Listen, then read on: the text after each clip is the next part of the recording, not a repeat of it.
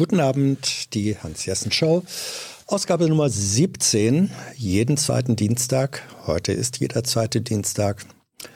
Wieder eine gefüllte Stunde, die 120 Minuten haben mag am Ende. Gespräche mit euch. Äh, ich weiß nicht, wer da mit welchem Thema anruft. Das hat Redaktionspraktikant Tilo ausgewählt. Ich freue mich einfach und bin gespannt. Hier ist Hans. Hallo, wer ist der Erste, die Erste? Hallo? Wir sollten eigentlich, eigentlich sollte jetzt ein Gespräch in der Leitung sein. Ähm, bitte? Aha. Thilo sagt gerade, jetzt höre ich was. Hallo, hier ist Hans. Wer ist da? Ich höre immer noch nichts. Es hat ein bisschen geknackt. Äh, Thilo, willst du einfach nochmal versuchen, die Leitung aufzubauen? Daran erkennt man, dass das live ist, was wir hier machen. Es ist nicht aufgezeichnet. Alles, was schiefgehen kann im Laufe eines Journalistenlebens der elektronischen Art, wird irgendwann mal schiefgehen. Aus dem Augenwinkel und dem Ohrenwinkel kriege ich aber mit, dass äh, hinten nochmal telefoniert wird.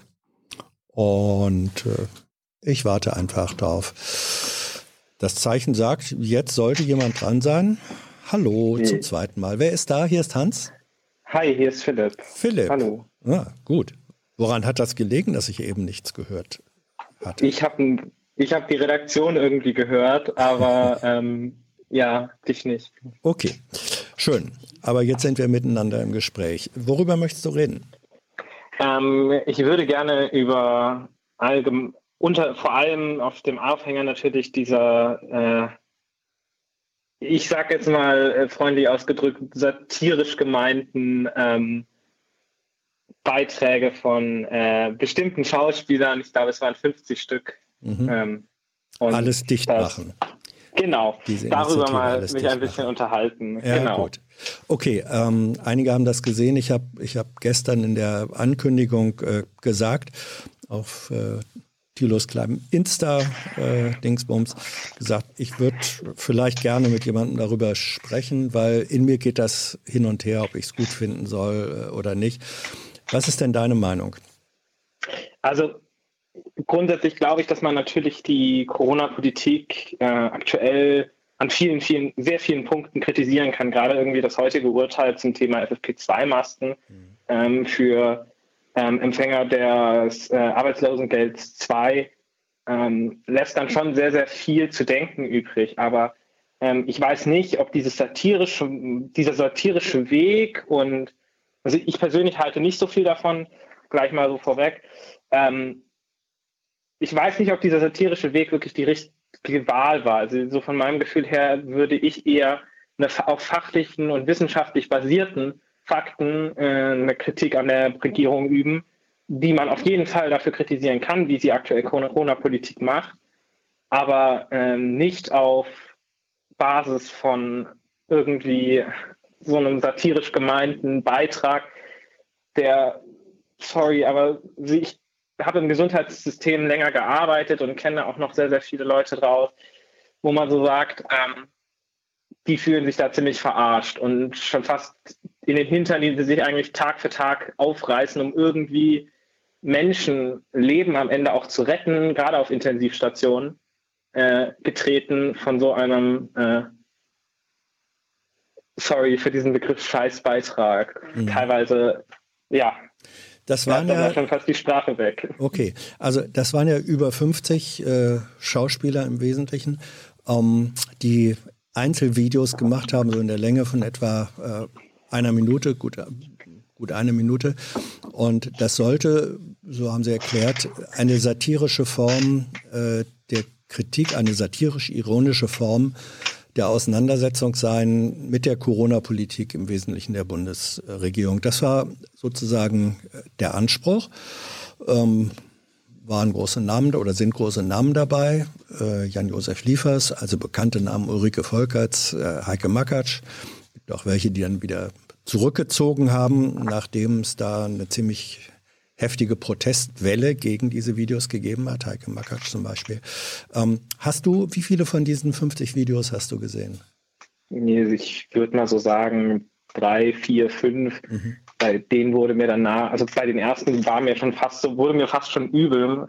Und dann irgendwie wurde es immer schlimmer, so im Sinne von, mein Gefühl war, wie respektlos kann man sich eigentlich gegenüber den Leuten, die sich gerade wirklich für uns alle am Ende irgendwie den Arsch aufreißen, verhalten. Ja. Ähm, genau. woran, woran machst du das fest? Also ich habe ein paar mehr gesehen, ich habe nicht alle gesehen, ungefähr gut die Hälfte, sage ich mal.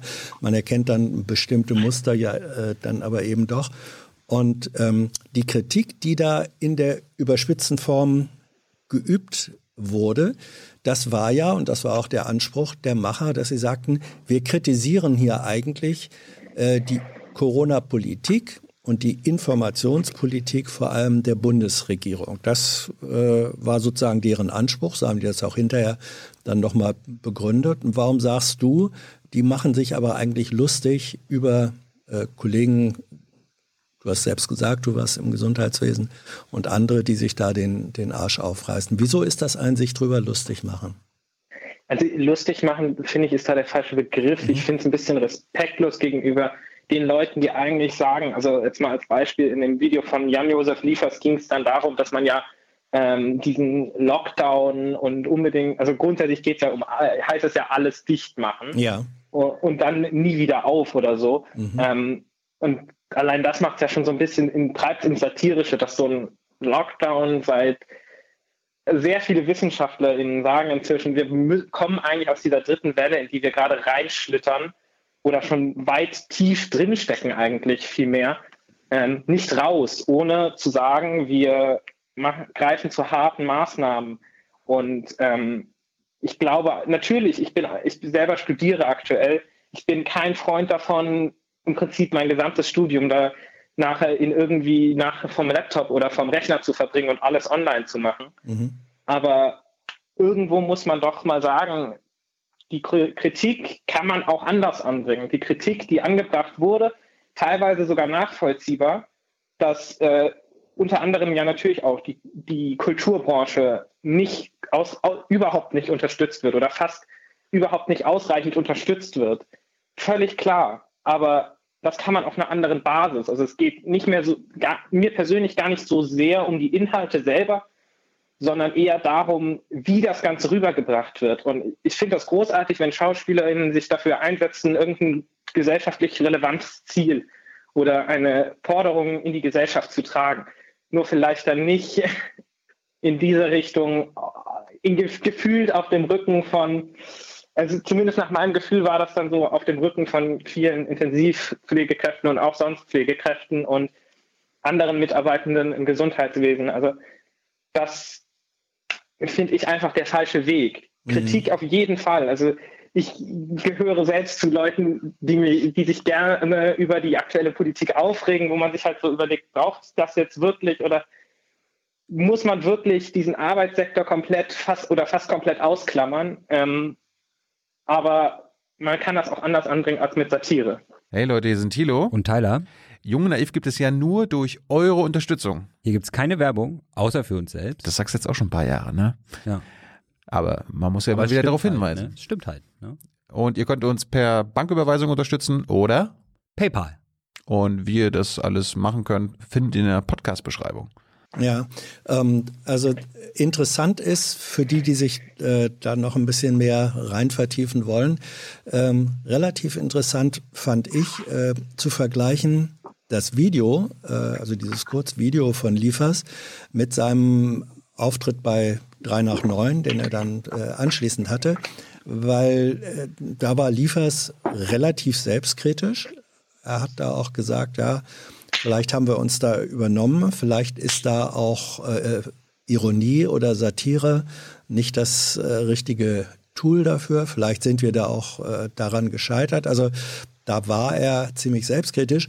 Nur das, was in seinem Video zu sehen war, das war, er hat sich in dem Video ja nicht mit auseinandergesetzt mit der Informationspolitik der Bundesregierung, Das hat, so hatte der Initiator der ganzen Bewegung, äh, Brüggemeier, Tatortregisseur, ja gesagt, es sollte sein eine Satire über die Informationskampagnen der Bundesregierung.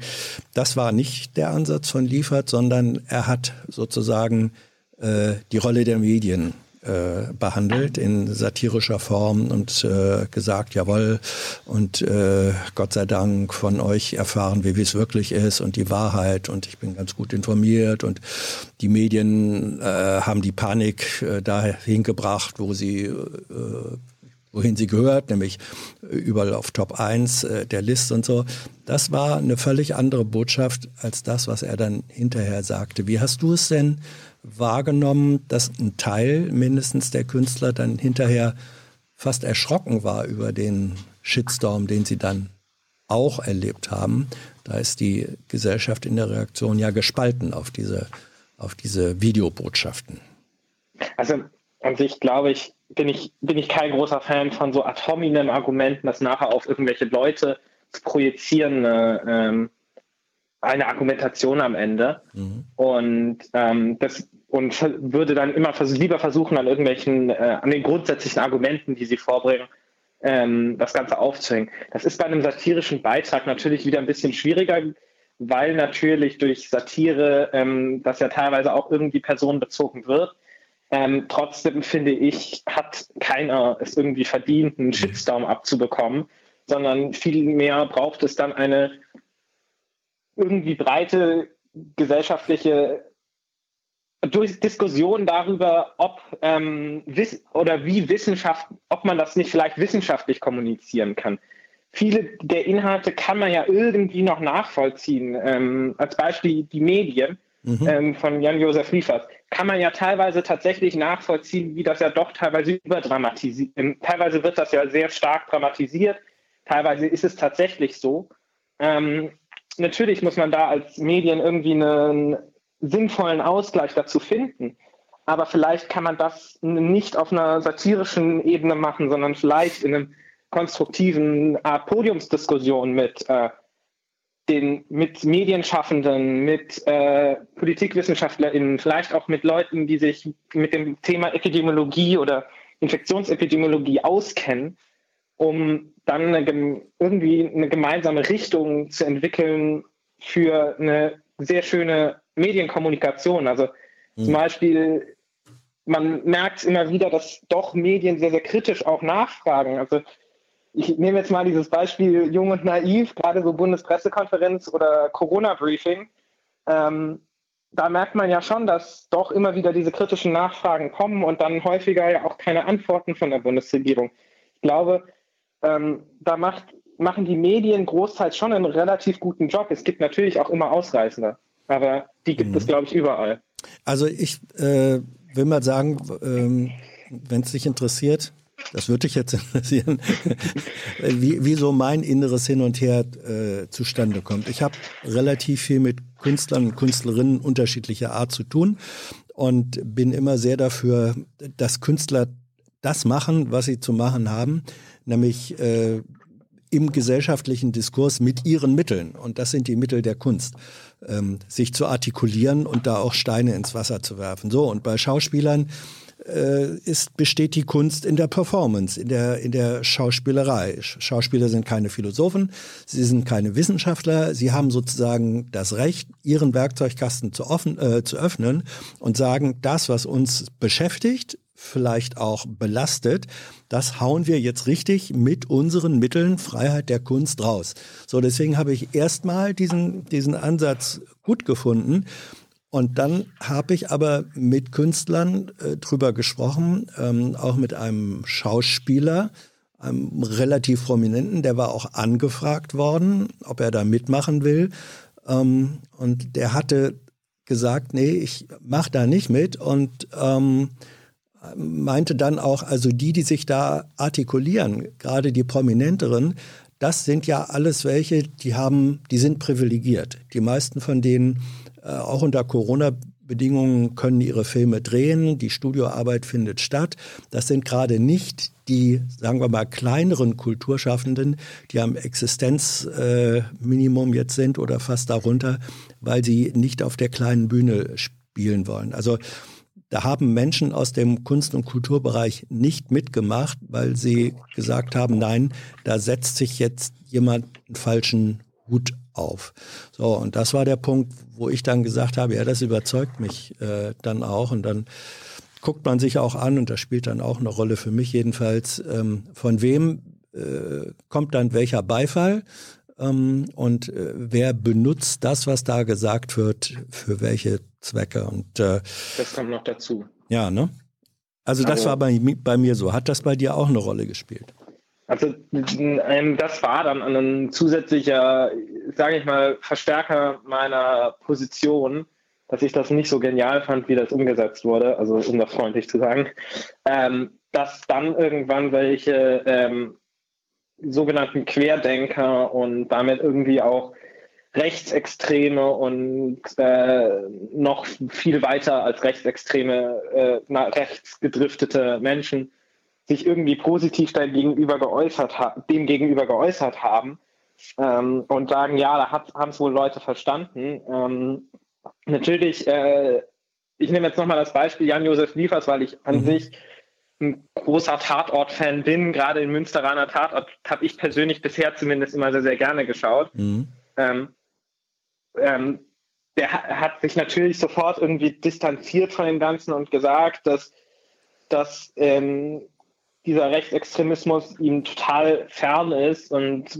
was anderes hätte er dann, wäre natürlich auch nicht so gerade das äh, Optimale gewesen, aber allein, allein nach diesem Punkt, wo dann halt sagen, dass irgendwie Querdenker das irgendwie potenziell gut finden oder was in Telegram-Gruppen rumgeht, von wegen, ja, das ist sehr gut, äh, like das mal alle nach oben oder sowas mhm. und als ernst nehmen und so, ähm, wenn quasi Satire nicht mehr als Satire in dem Fall ver verstanden wurde, ähm, dann geht das sogar noch, dann ist es für mich ein Punkt erreicht, A, wird das Kunstmedium nicht mehr erfüllt, was es ja am Ende auch irgendwie ist als Satire. Mhm. Und B, ähm, ist der Inhalt, der damit vermittelt werden soll, natürlich auch schon vorher bei mir irgendwie so ein bisschen nicht so toll angekommen. Ähm, spätestens an dem Zeitpunkt äh, hätte ich tatsächlich von viel, viel mehr Leuten erwartet, dass sie öffentlich ihre Statements quasi zurückziehen. Aber mhm. Das um, ist ähm, jetzt leider nicht passiert.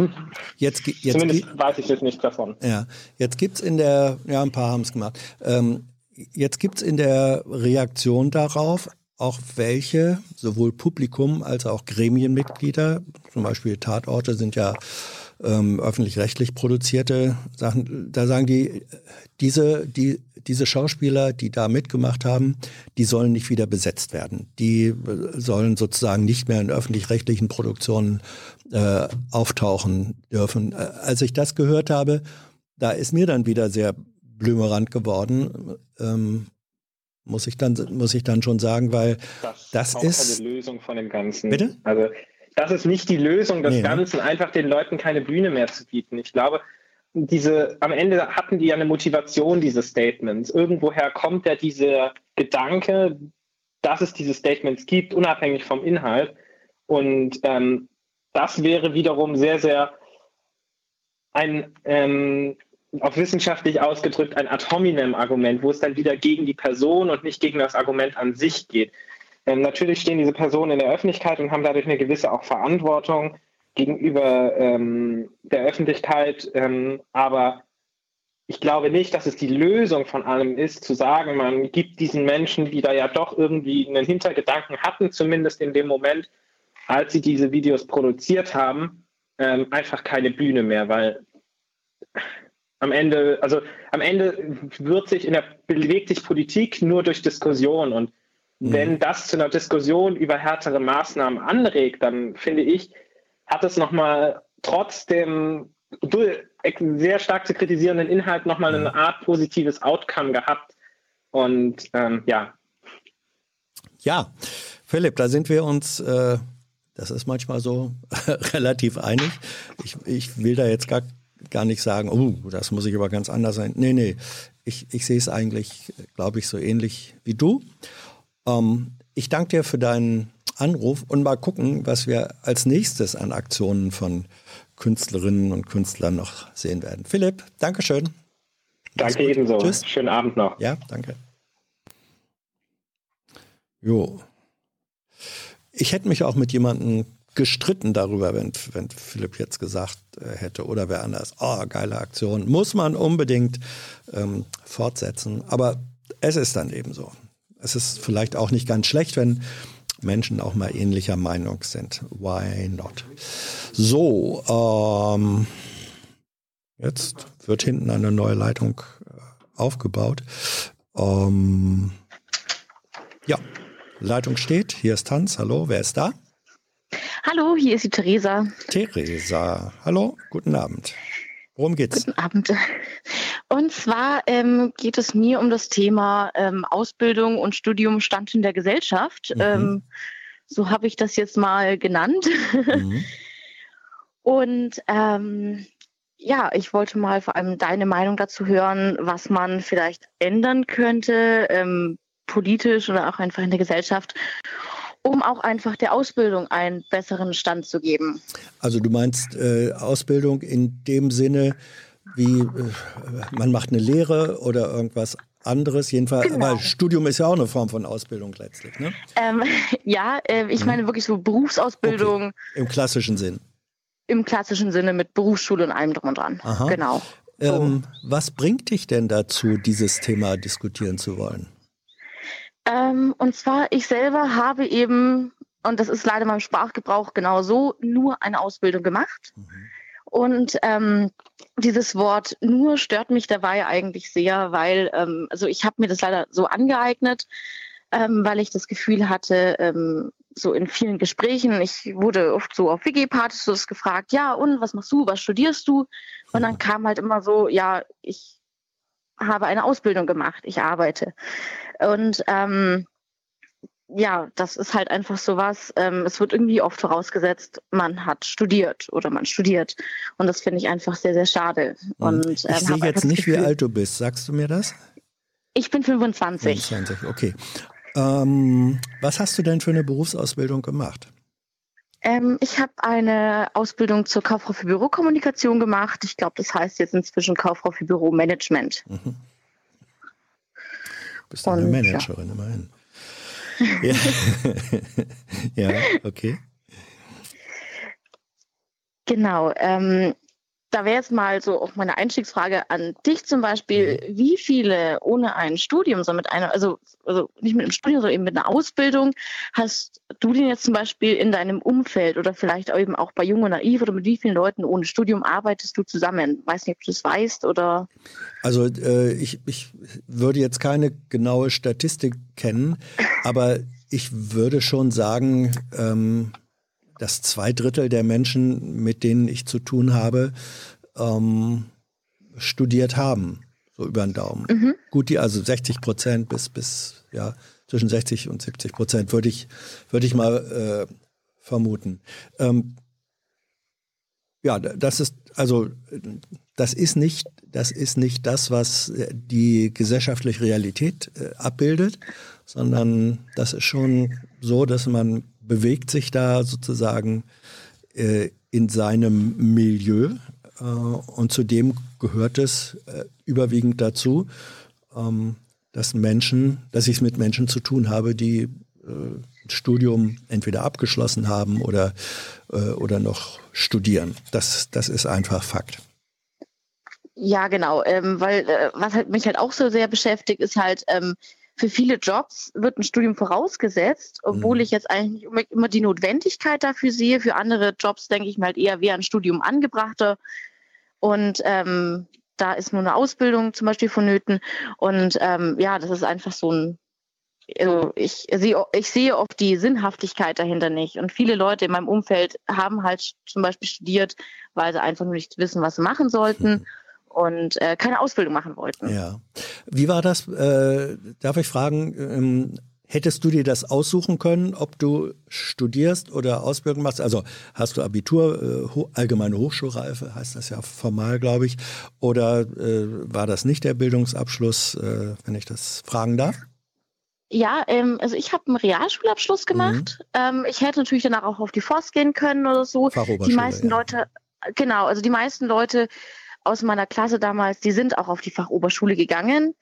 Ähm, ich habe mich halt dagegen entschieden, weil ich halt schon so mitbekommen habe, dass ähm, das Lernen so fürs Studium und sowas, das ist nicht das, was mir so liegt. Mhm. Und deswegen habe ich mich dagegen entschieden. Ich muss sagen, ich bin sehr zufrieden mit dem, was ich mache.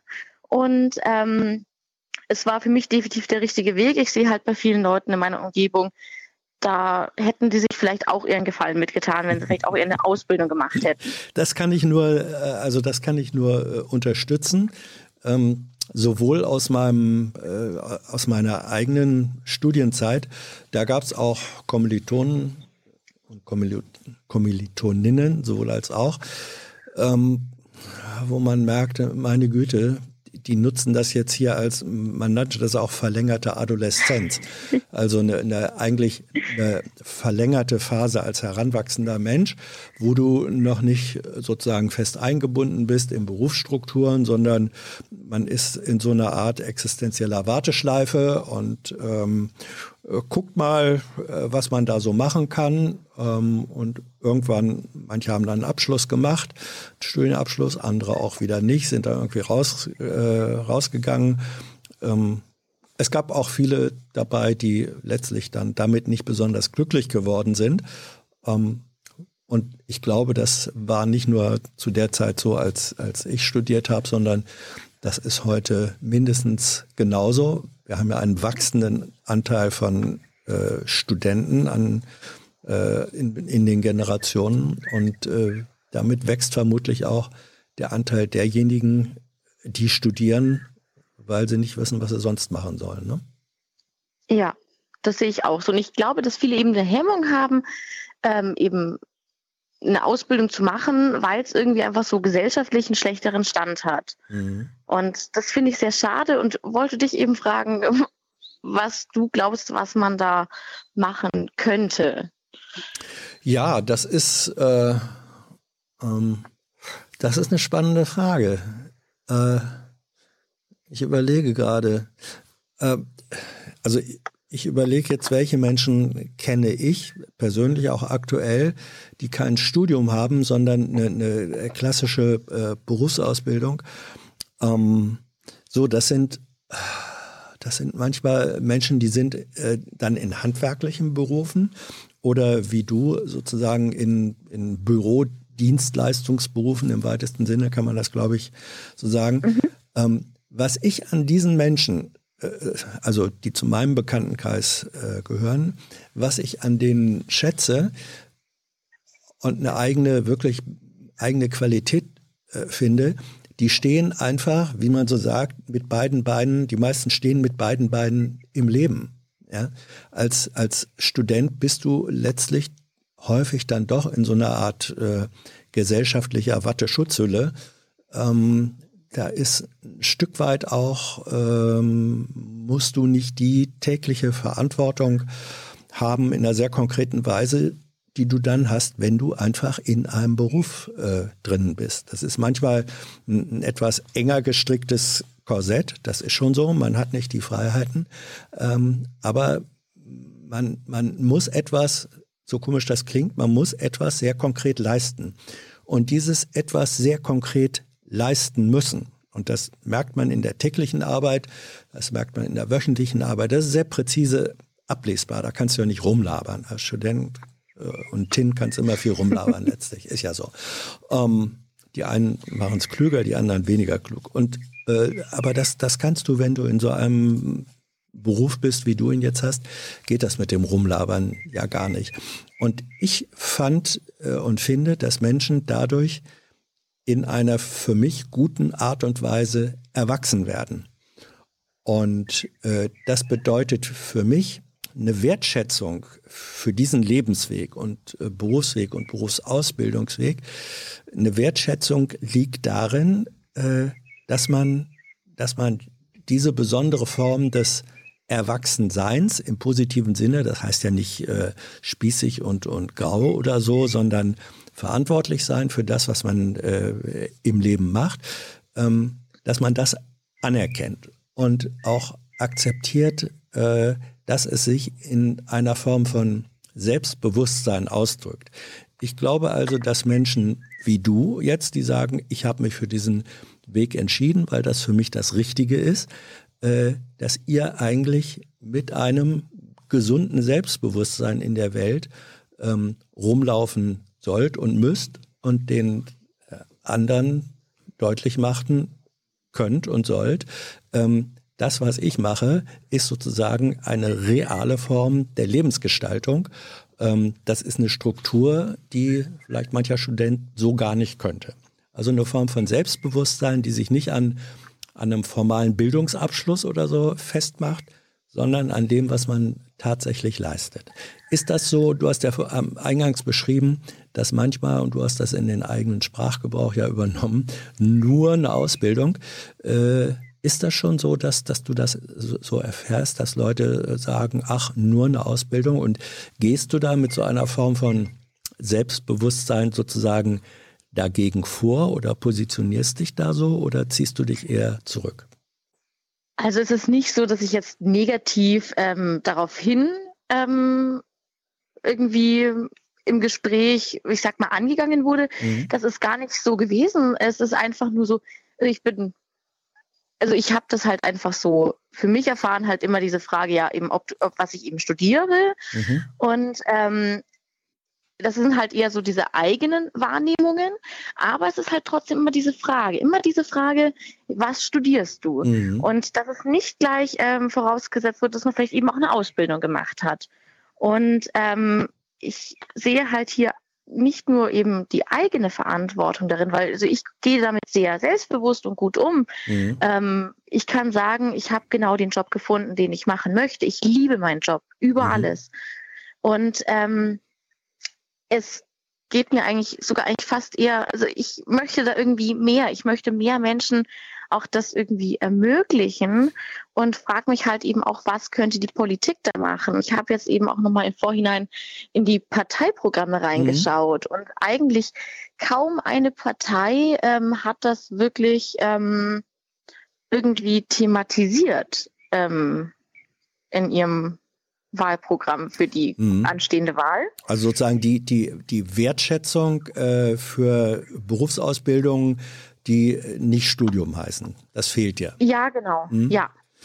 Also ähm, da auch wirklich von der Politik diese Wertschätzung. Ja, äh, ich meine, die drückt sich natürlich, finde ich, dann auch aus oder soll, müsste sich eigentlich ausdrücken in einer äh, ordentlichen Entlohnung. Ähm, mhm. Gute Arbeit soll gut bezahlt äh, werden. Und da ist es äh, manchmal ja so, also es gibt bestimmte akademische Berufe, da verdienst du verdammt schlecht. Und in anderen ist es aber so, wenn du da einen Abschluss hast, einen akademischen Abschluss, dann äh, steigst du schon mal sehr viel höher ein als jemand, der eine, der eine Berufsausbildung und Studium äh, durchlaufen hat. Thilo schiebt mir übrigens gerade einen Zettel hin. Äh, ich bin autorisiert zu sagen, dass er äh, gar keine Ausbildung äh, hat. Das wird ja manchmal auch in in Foren kritisch angemerkt, dass er ein abgebrochener Student ist. Oh, oh, oh.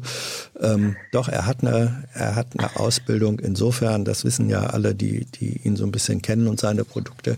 Es gibt auch die Form des Learning by Doing. Also man kann sich auch selber ausbilden in der Auseinandersetzung mit dem, was man als seinen Beruf äh, begreift.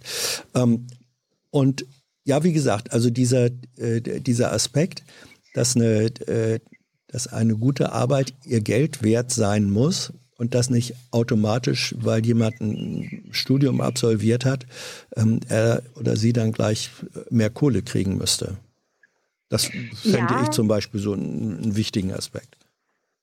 Ja, das stimmt. Also zum Beispiel gerade äh, bei so größeren Trägern wie äh, die, der Diakonie oder so, da mhm. habe ich halt bekommen, da wird man äh, eben von vornherein eingestuft nach seinem Ausbildungs, äh, nach der Ausbildungsstufe.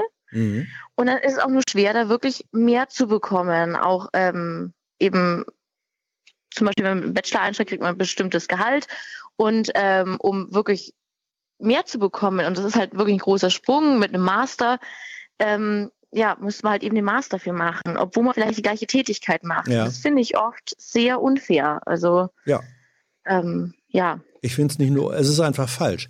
Ähm, es ist falsch und unangemessen, weil eben damit offenbar nicht die real erbrachte Leistung äh, honoriert wird, sondern äh, es gibt, wie soll man sagen, Bonuspunkte äh, dafür. Das ist, äh, finde ich, ähm, finde ich falsch. So, jetzt kommt gerade noch ein Zettel. A. Ähm, ja, äh, das war ein Recruiter, der das äh, geschrieben hat, also jemand, der, der äh, sozusagen Personal äh, rekrutiert und so weiter. Er sagt, äh, viele Unternehmen wissen bei Absolventen, also Hochschulabsolventen, dann ähm, nicht, oftmals nicht, was die eigentlich können. Im Gegensatz zu den Azubis, äh, wo sie eben nach, nach drei Jahren oder wie lange es dauert, dann ein relativ äh, präzises Wissen haben, was kann die oder der dann. Das ist äh, ja, ja, das sehe ich auch so. Mhm. Also das sehe ich auch so und vor allem, also man sagt ja immer, äh, Lehrjahre sind keine Herrenjahre. Ah. Ähm, ich hasse diesen Spruch natürlich. Ja, ähm, das hat man sehr oft gehört, aber es gehört halt irgendwo auch ein Stück weit dazu. Ich finde, man merkt richtig, wenn man in den ersten drei Jahren eben seine Ausbildung, wenn man da wirklich ähm, diese, diesen, diese ganzen blöden Aufgaben gemacht hat, dann ist man viel arbeitswilliger und auch mit mehr Freude bei allem dabei. Und man, man sieht Dinge, man packt Dinge richtig an. Und das, ähm, das wo, merkt wo ist man da, richtig. Wo ist denn da die Grenze aber zur Dressur? Also man, man kann ja, ja, man kann ja auch, wenn man, äh, also gerade mit diesem Satz, Lehrjahre sind keine äh, Herrenjahre, es gibt ja so ein benachbartes Sprichwort, früh krümmt sich, was ein Häkchen werden will und so weiter. Äh, das, das sind ja Formen, die preisen eigentlich das Lernen von Einordnung und Unterordnung. So, und da, da kann man, das meinte ich mit, mit Dressur. Da können, mhm. Man kann ja auch Menschen äh, dressieren. Äh, ist, ist das nicht ein Risiko, was in sozusagen in solchen zum Beispiel Azub, äh, auszubildenden äh, Biografien auch eine Rolle spielen kann? Dass man hingebogen wird? Ähm, ja, ähm, aber das Ding ist, man wird ich sag mal so, zum Fleiß hingebogen. Und mhm. ähm, die Frage ist, ist das unbedingt schlecht? Also ähm, ich sag mal, der Student ist selber dafür, zu, äh, dafür zuständig, ähm, dass er sich halt organisiert und in der Ausbildung wird man natürlich so ein bisschen, also da wird man ein bisschen einfach dazu erzogen. Mhm. Und das finde ich nicht unbedingt schlecht. Mhm. Ähm, deswegen, natürlich, es hat seine Grenzen alles. Mhm. Und ähm, ich sehe es aber schon auch so ein Stück weit als was Gutes an. Mhm. Weil man einfach da wirklich Soft Skills lernt, eben wie zum Beispiel einfach Arbeit zu sehen, Arbeit einzuschätzen, Arbeit zu machen. Mhm. Ähm, das ist durchaus etwas Wichtiges in meinen Augen. Ja, also ich will da noch ein, noch ein äh, vielleicht dann auch zum Abschluss unseres äh, Gesprächs, ähm, eine Erinnerung äh, oder nee, nicht eine Erinnerung, eine Erfahrung äh, aus, aus meiner Studienzeit mit reinbringen. Ich habe studiert an der äh, technischen Universität, früher Technischen Hochschule.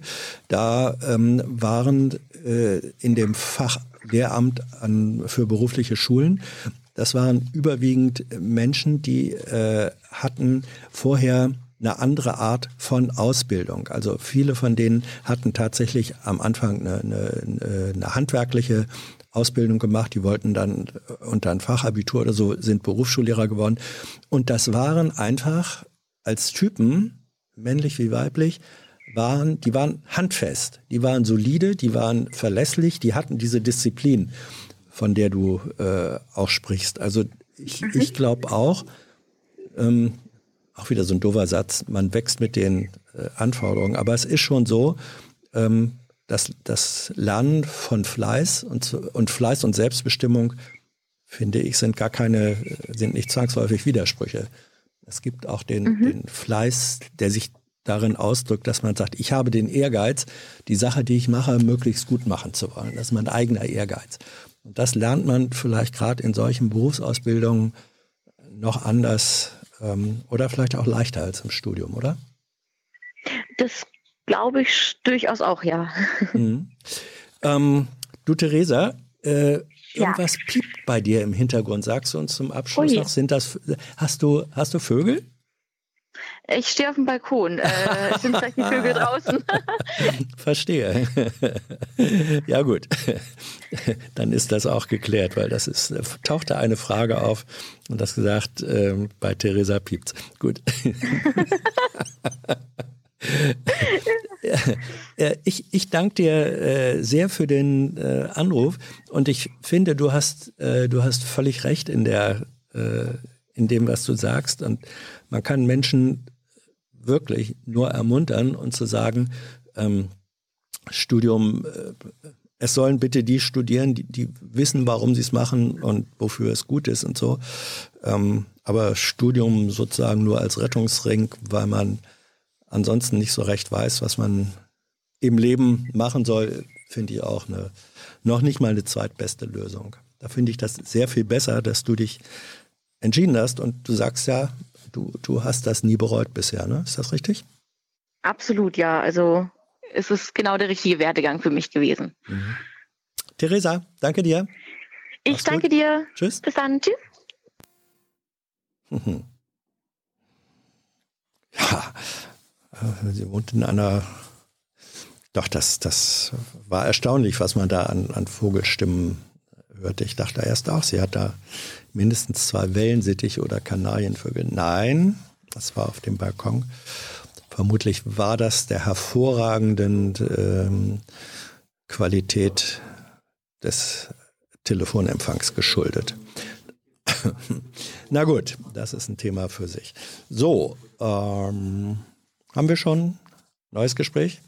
Sehr schön. Hallo, hier ist Hans. Wer ist da? Hi Hans, hier ist Düsi. Wie ist der Name? Düsi. Düsi. Oh. Ist das, ist das ein Spitzname oder äh, ist das, ein, ist das äh, dein Name, der sich auch so schreibt? Nee, das ist nur mein Spitzname. Ah, Jeder nennt mich eigentlich so. ja, gut, also Düsi. Äh, worum geht's, Düsi? Ja, ich habe folgendes Thema und zwar möchte ich über das Thema Meinungsfreiheit sprechen und was darf ich sagen, was darf ich nicht sagen mhm. und was darf ich sagen unter, äh, wenn ich andere Rechte verletze, also andere Grundrechte verletze oder äh, Gesetze, darf ich dann trotzdem meine Meinungsfreiheit noch sagen oder nicht? Mhm. Hast du einen konkreten Anlass für diese Frage? Ja, die habe ich und mhm. zwar verfolge ich seit einiger Zeit oder schon, ähm, ich glaube, ich habe Anfang letzten Jahres damit angefangen, einen relativ großen YouTuber, den mhm. man in die rechte Ecke zustellen würde. Mhm. Und ähm, ja, da ist mir einiges aufgefallen und wenn es in Ordnung ist, will ich mal kurz vorstellen, wer Erzähl. das ist. Ja, nur zu. Klar, klar. Ähm, das ist dieser YouTube. Oh, ich will das noch vorab gerne nochmal sagen, ich bin kein Experte. Ich mhm. sage nur das, was ich wahrgenommen habe und ja. ich gebe das sinngemäß wieder, wie ich es halt erst verstanden habe. Okay. Okay, ähm, genau, das ist ein YouTuber. Ähm, Tim K. heißt der, der hat so ungefähr um die 350.000 Abonnenten mhm. und der steht jetzt auch nur symbolisch für die Leute, die jetzt so eher ins rechte Spektrum von YouTube gehören. Mhm. Ähm, er ist jemand, der war früher Polizist, wollte offensichtlich zum SEK oder war auch sogar mhm. beim SEK und ähm, hat dann da irgendwie abgebrochen oder wurde nicht genommen. Und er bezeichnet sich selbst als jemand, der weder links noch rechts ist, nur eine mhm. gefestigte Meinung hätte. Und er würde für die Meinungsfreiheit kämpfen. Mhm. Ähm, dann ist er seit, äh, war oder ist, kann ich nicht mehr sagen, auch Motorradclub-Mitglied, an sich mhm. ja nichts Wildes, ähm, bezeichnet sich selber aber als Einprozenter. Das heißt, er gehört zu denen, die offensichtlich zu den Gesetzlosen gehören. Und ähm, ja, und er, genau. Und ähm, was sagt und äh, genau, und äh, er, er bezeichnet dann Leute, die ähm, ähm, äh, sorry, ich hab's mhm. wieder, okay. Und ähm, er hat auch eine, eine Homepage, äh, wo er auch so engagierte Mitstreiter äh, vorstellt. Darunter gehören so Leute wie Ignaz Bert, ist irgendein Schweizer Rechtspolitiker. Äh, dann Martin Sellner aus, aus Österreich. Mhm. Und ähm, also man kann schon sehen, er verkehrt mit Leuten oder sympathisiert mit Leuten, die schon ins rechte Eck gehören. Ja, Tim K. Ähm, heißt Tim Kellner, ne? Exakt, genau. Ja. Sollen wir so. ruhig den, sollen wir ruhig den, den Namen dann auch äh, nennen, ja? So, und ähm, okay, das, das ist der Anlass, du beobachtest das äh, und was hältst du davon? Was ist deine Anmerkung? Was erhoffst du? Was befürchtest du? Was forderst du? Also, ja, also er ist jemand, der viele Videos dreht. Also da kommt auf YouTube jeden Tag ein Video mindestens mhm. oder in der Regel immer ein Video. Früher ging die immer so acht, neun Minuten, inzwischen sogar 20 Minuten. Und er bietet einfach keine Lösung, sondern zeigt auf Probleme auf. Finde ich auch in Ordnung. Aber er geht immer auf dieselben Probleme ein. Es sind immer dieselben Feindbilder und er projiziert sämtlichen Hass meiner Meinung nach auf, auf diese Feindbilder. Mhm. Ähm, also mal so einen ganz kleinen Umriss von dem, was er so sagt, was, was passiert ist. Äh, da gab es zum Beispiel letztes Jahr eine Veranstaltung ähm, von der Veranstaltungsbranche im September und dann ist auf dieser Veranstaltung ähm, ist Bezug genommen worden zu Moria. Und mhm. ähm, dann das war sein erster auf, äh, das Flüchtlingslager auf Lesbos. Genau. Mhm. Ähm, dann ist sein erster Kommentar gewesen in seinem Video dazu, ja, wie können die dann darüber reden? Unsere eigenen Leute, die aus der Veranstaltungsbranche, die tun mir da so leid. Wir müssen doch die erstmal unterstützen, bevor wir über irgendjemand anderen reden. Mhm. Ist ja auch okay. Aber das sind so viele Sachen, die er ständig sagt. Ähm, dann sagt er auf Lesbos, gab es Bilder von der Tagesschau oder ARD und ähm, da sagt er, ja, die Medien, die dramatisieren das alles zu sehr, ähm, zeigen viel zu krasse Bilder. Natürlich zeigen Medien äh, über ähm, aussagekräftige Bilder. Da sind Bilder gezeigt worden, wie kleine Kinder vor den Flammen stehen zum Beispiel. Mhm. Und er, er, er sagt, okay, diese Methoden, die die Medien anwenden, äh, sind nicht gut, aber er nutzt selber dieselben Methoden in seinen Videos. Er nimmt auch einfache Bilder oder aussagekräftige Bilder und unterstützt so seine eigenen Aussagen. Mhm. Ähm, er macht sich dann auch über die Zustände auf Lesbos zum Beispiel lustig, ähm, als es dort, ähm, als, als, als, als Zeltlager unter Wasser stand, hieß es nur so, ja, äh, da ist ein bisschen, also sinngemäß hat er gesagt, ja, da ist ein bisschen Wasser, äh, das sind die kleinen Dinge, worüber das ZDF berichtet. Und das sind halt wirklich solche Sachen. Oder wenn zum Beispiel Lukas Podolski äh, wurde mal interviewt, war letztes Jahr in Köln, irgendwelche Randalen waren, hat er in einem Interview gesagt, jo, äh, das geht nicht, was die Leute gemacht haben und die gehören jetzt, solche Leute gehören nicht nach Köln. Mhm. Dann nimmt er das zum Anlass und sagt, ja, äh, guck mal, er sagt das, auf einmal ist er jetzt auch ein Rechtsextremist. Also mhm. er, er, nimmt gerne dann ähm, Aussagen von anderen Leuten und stellt sie mit seinen gleich und tut so, als ob er eigentlich nichts Schlimmes sagen würde, obwohl er ganz genau weiß, dass er genau das sagt, wofür auch die Leute ihn ähm, äh, also wo, wo, wie, wie, ich es halt auch wahrnehme. Ja, also ähm, mein, mein Eindruck ist, ähm, du, das, wie er agiert und äh, Kellner ist, er ist ja nicht der Einzige, es gibt äh, eine ganze Reihe aus, die da ähnlich äh, agieren und ähnliche Rollen spielen. Ähm, das, äh, ist es richtig, dass dich das eigentlich empört? So nehme ich deine Reaktion jetzt wahr. Ist das so? Oder ja. ja. Okay. Ja. Und jetzt, jetzt ist natürlich, wenn du sagst, das ist eigentlich empörend und ähm, ich, kann das, äh, ich, ich, kann das nachvollziehen. Ähm, es empört mich, wenn wir schon Positionen ähm, austauschen in, in ähnlicher Weise. Ich habe mir auch Videos von ihm äh, angeguckt. Ich finde, er äh, verbreitet da äh, offen völkischen und auch rassistischen äh, Content. Ähm, er rühmt sich ja auch mit einer gewissen äh, Suffisanz der äh, dieses Outlaw-Tums, ja, sozusagen eigentlich äh, der der Gesetzlosigkeit, wie das äh, manchmal, du hast das ähm, erwähnt, auch auch in manchen Motorradgangs oder so, ähm, auch zum äh, zum zur Organisation mit dazugehört. Mindestens spielt er damit. Ich kann ja nicht sagen, so genau kenne ich ihn nicht, ähm, wie aktiv äh, er das vertritt, aber er, er spielt damit, er, er propagiert es. So, jetzt ist aber natürlich die Frage, und du meintest ja, oder das ist dein Thema, Meinungsfreiheit, soll er das da sagen dürfen oder soll man ihm diese Bühne entziehen? Das ist ja eigentlich deine Frage, richtig? Genau. Und aus diesem Grund habe ich mal nur äh, ich habe ein Video gesehen, wo er dann wieder angefangen hat, ähm, relativ hetzerisch, also in einem, in einem hetzerischen Unterton über Flüchtlinge zu reden mhm. Und ähm, hat dabei dann Bildmaterial vom RBB verwendet. Mhm. Und ich habe einfach mal den RBB kontaktiert und gefragt, ob das denn in Ordnung sei, dass er da das Bildmaterial nutzt. Und die haben gesagt, okay, wir prüfen das.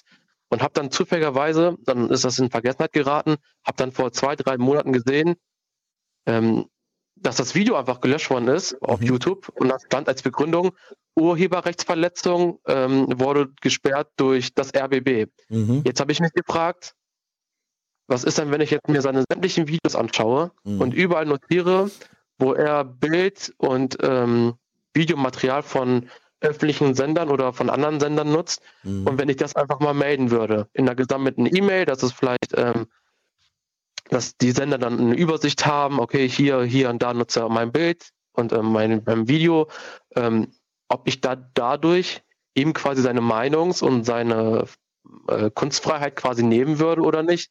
Mhm. Ähm, und da weiß ich einfach nicht, ist das, ist das, ist das richtig, ist das nicht richtig? Sollte man das tun, sollte man es nicht tun? Ich will auch gerne halt vermeiden, dass, dass jemand so wie er, er darf eine eigene Meinung haben, absolut, nicht, dass ihr mich falsch versteht, mhm. ähm, aber er bietet für mich in meinen Augen erstmal gar keine Lösungssätze und er bietet aber auch so Leuten, die vielleicht ähnliches Gedankengut haben, auch einen Nährboden und projiziert halt sämtliche Probleme auf gewisse Feindbilder. Und mhm. äh, ich will nicht wissen, bis wohin das alles führen kann. Ja, also ähm, Meinungsfreiheit äh, ist ja sozusagen, äh, gehört zu den ganz wesentlichen Grundrechten, die, nicht, das Grundgesetz ist eben auch entstanden oder ja, wurde geschrieben vor dem Hintergrund des deutschen Faschismus, wo es diese äh, Meinungsfreiheit eben überhaupt nicht mehr äh, gab und deswegen wurde es als Grundrecht, als ganz wesentliches Grundrecht auch ähm, ins Grundgesetz eingefügt. So. Jetzt ist es aber so, alle Grundrechte auch das der Meinungsfreiheit, die gelten niemals unbegrenzt, sondern jedes Grundrecht ähm, findet seine Grenzen da, wo die Rechte von anderen äh, verletzt werden. Da haben wir es dann immer mit, ähm, mit, mit äh, Abwägungssachen zu tun. Also klassisches Beispiel ist ähm, zum Beispiel Grundrecht Pressefreiheit. Darf man äh, Fotos von irgendwelchen Prominenten äh, machen und ins, ins Netz stellen, würden wir erstmal sagen, ja natürlich, Personen der Zeitgeschichte darf man. Auf der anderen Seite haben auch diese Menschen ähm, Grundrechte, nämlich äh, Schutz auf Privatheit und Unversehrtheit ihrer Privatsphäre. Dann stoßen sich diese beiden Rechte aneinander. Und ähm, da wird es dann schwierig. Wie wägt man das ab? ab welchem Punkt muss man sagen, nein, das Grundrecht der Meinungsfreiheit wird, äh, findet seine Grenzen und darf dann nicht mehr ausgeübt werden, wenn dieses oder jenes andere Recht verletzt wird. Und das ist, glaube ich, bei, äh, nicht glaube ich, sondern das ist bei, ähm, äh, bei Äußerungen und Positionen, äh, in denen zum Beispiel rassistische Hetze äh, betrieben wird, ähm, da ist so eine Grenze überschritten. Und da geht es dann auch nicht mehr nur um Verletzung des Urheberrechts, sondern äh, da, äh, äh, da werden grundrechtliche Normen sozusagen unserer Verfassung äh, einfach verletzt. Und äh, da endet dann auch das Grundrecht auf Meinungsfreiheit, jedenfalls in der Weise, dass ich es dort veröffentlichen kann. Eine Meinung haben kann ich ja immer. Die Frage ist, in welcher Weise kann ich diese Meinung äh, öffentlich äh, kundtun. Da, wo die veröffentlichte Meinung die Rechte von anderen oder auch der Gemeinschaft in einer signifikanten Weise ähm, verletzt und äh, ja verletzt und überschreitet, gilt dann diese Meinungsfreiheit so eben nicht mehr. Das ist sozusagen diese Abwägung. Und wenn du jetzt, das war ja deine Frage, wenn du sagst, für mich ist diese, sind diese Grenzen ähm, der Rechte von anderen da und da und da durch jemanden wie, wie Kellner oder andere äh, überschritten. Ich will nicht, dass das so einfach hingenommen wird. Und äh, ich melde das jetzt einfach mal, ich schreibe das auf und, äh, und teile das denjenigen mit, äh, deren Material da gebraucht oder vielleicht auch missbraucht werden. Ähm, wenn du das für richtig hältst, dann finde ich, ist das dein gutes Recht und dann sollst du das auch machen. Natürlich wirst du, wenn du das machst, ähm, von bestimmten äh, Menschen oder Kreisen dann als Verpetzer oder Denunziant oder Faschist, was es da so alles gibt, ähm, bezeichnet werden. Das äh, kommt schon mit dazu. Aber ich finde, wenn du in einer Abwägung, wo du sagst, er hat das Recht auf Meinungsfreiheit, aber mit dem, was er da macht, was er da als Meinung, äh, äh, Propaganda, Hetze, wie auch immer äußert, verletzt er diese oder jene äh, anderen Rechte, bin ich nicht bereit, das hinzunehmen. Das ist, ähm, finde ich, eine ganz legitime äh, Sache, so zu handeln. Hm, verstehe. Ähm, was man vielleicht auch noch erwähnen könnte oder sollte, ist, dass er, wenn er in seine Videos reingeht, dann geht er immer als Kunstfigur rein. Also mhm. er sagt zumindest, hallo, ich bin jetzt der Love Priest und mhm. nicht mehr Tim Kellner und nutzt dann satirische Ansätze, die ja. für mich keinerlei satirische Elemente behalten, beinhalten. Und ähm, der sagt in seinen Videos ja auch quasi die Sachen, die er sagen darf. Ne? Ja. Der war halt früher Polizist, der weiß schon, was er machen darf und was nicht. Also ich könnte jetzt theoretisch jetzt nicht sagen, der hat jetzt gesagt, Ausländer sind blöd, mhm. sondern der sagt dann quasi, ähm, ja, äh, der, der äh, was weiß ich, Saudi-Arabien ist von, was weiß ich, von, von der Mondlandung entfernt, so mhm. wie mein Kanal von Rassismus. Ne? Also der macht das immer mit einem Augenzwinkern und ähm, hat dann auch neulich in seinem Video als Einspanner ähm, ein Lied von Danger Dan ge mhm. äh, gezeigt, wo es um Meinungs- und Kunstfreiheit geht. Und das war halt auch irgendwo dieser Punkt, wo ich mir dachte, so, ist das noch Kunstfreiheit? Ist das keine Kunstfreiheit? Und ja. Aber ja. Ja, also das, das ist so, was du beschreibst. Das ist äh, ein populärer Trick, sage ich mal äh, einfach, der auch äh, benutzt wird. Ähm, äh, auch das ist der Gebrauch oder vielleicht auch Missbrauch einer Grundgesetznorm. Wissenschaft und Kunst sind frei, ähm, also die Freiheit der Kunst. Äh, deswegen manche Dinge ähm, stehen dann oder werden erklärt. Das passiert jetzt, das ist Kunst. Das steht unter dem Kunstvorbehalt und Kunst und Satire ist dann eben zum Beispiel auch eine Kunstform.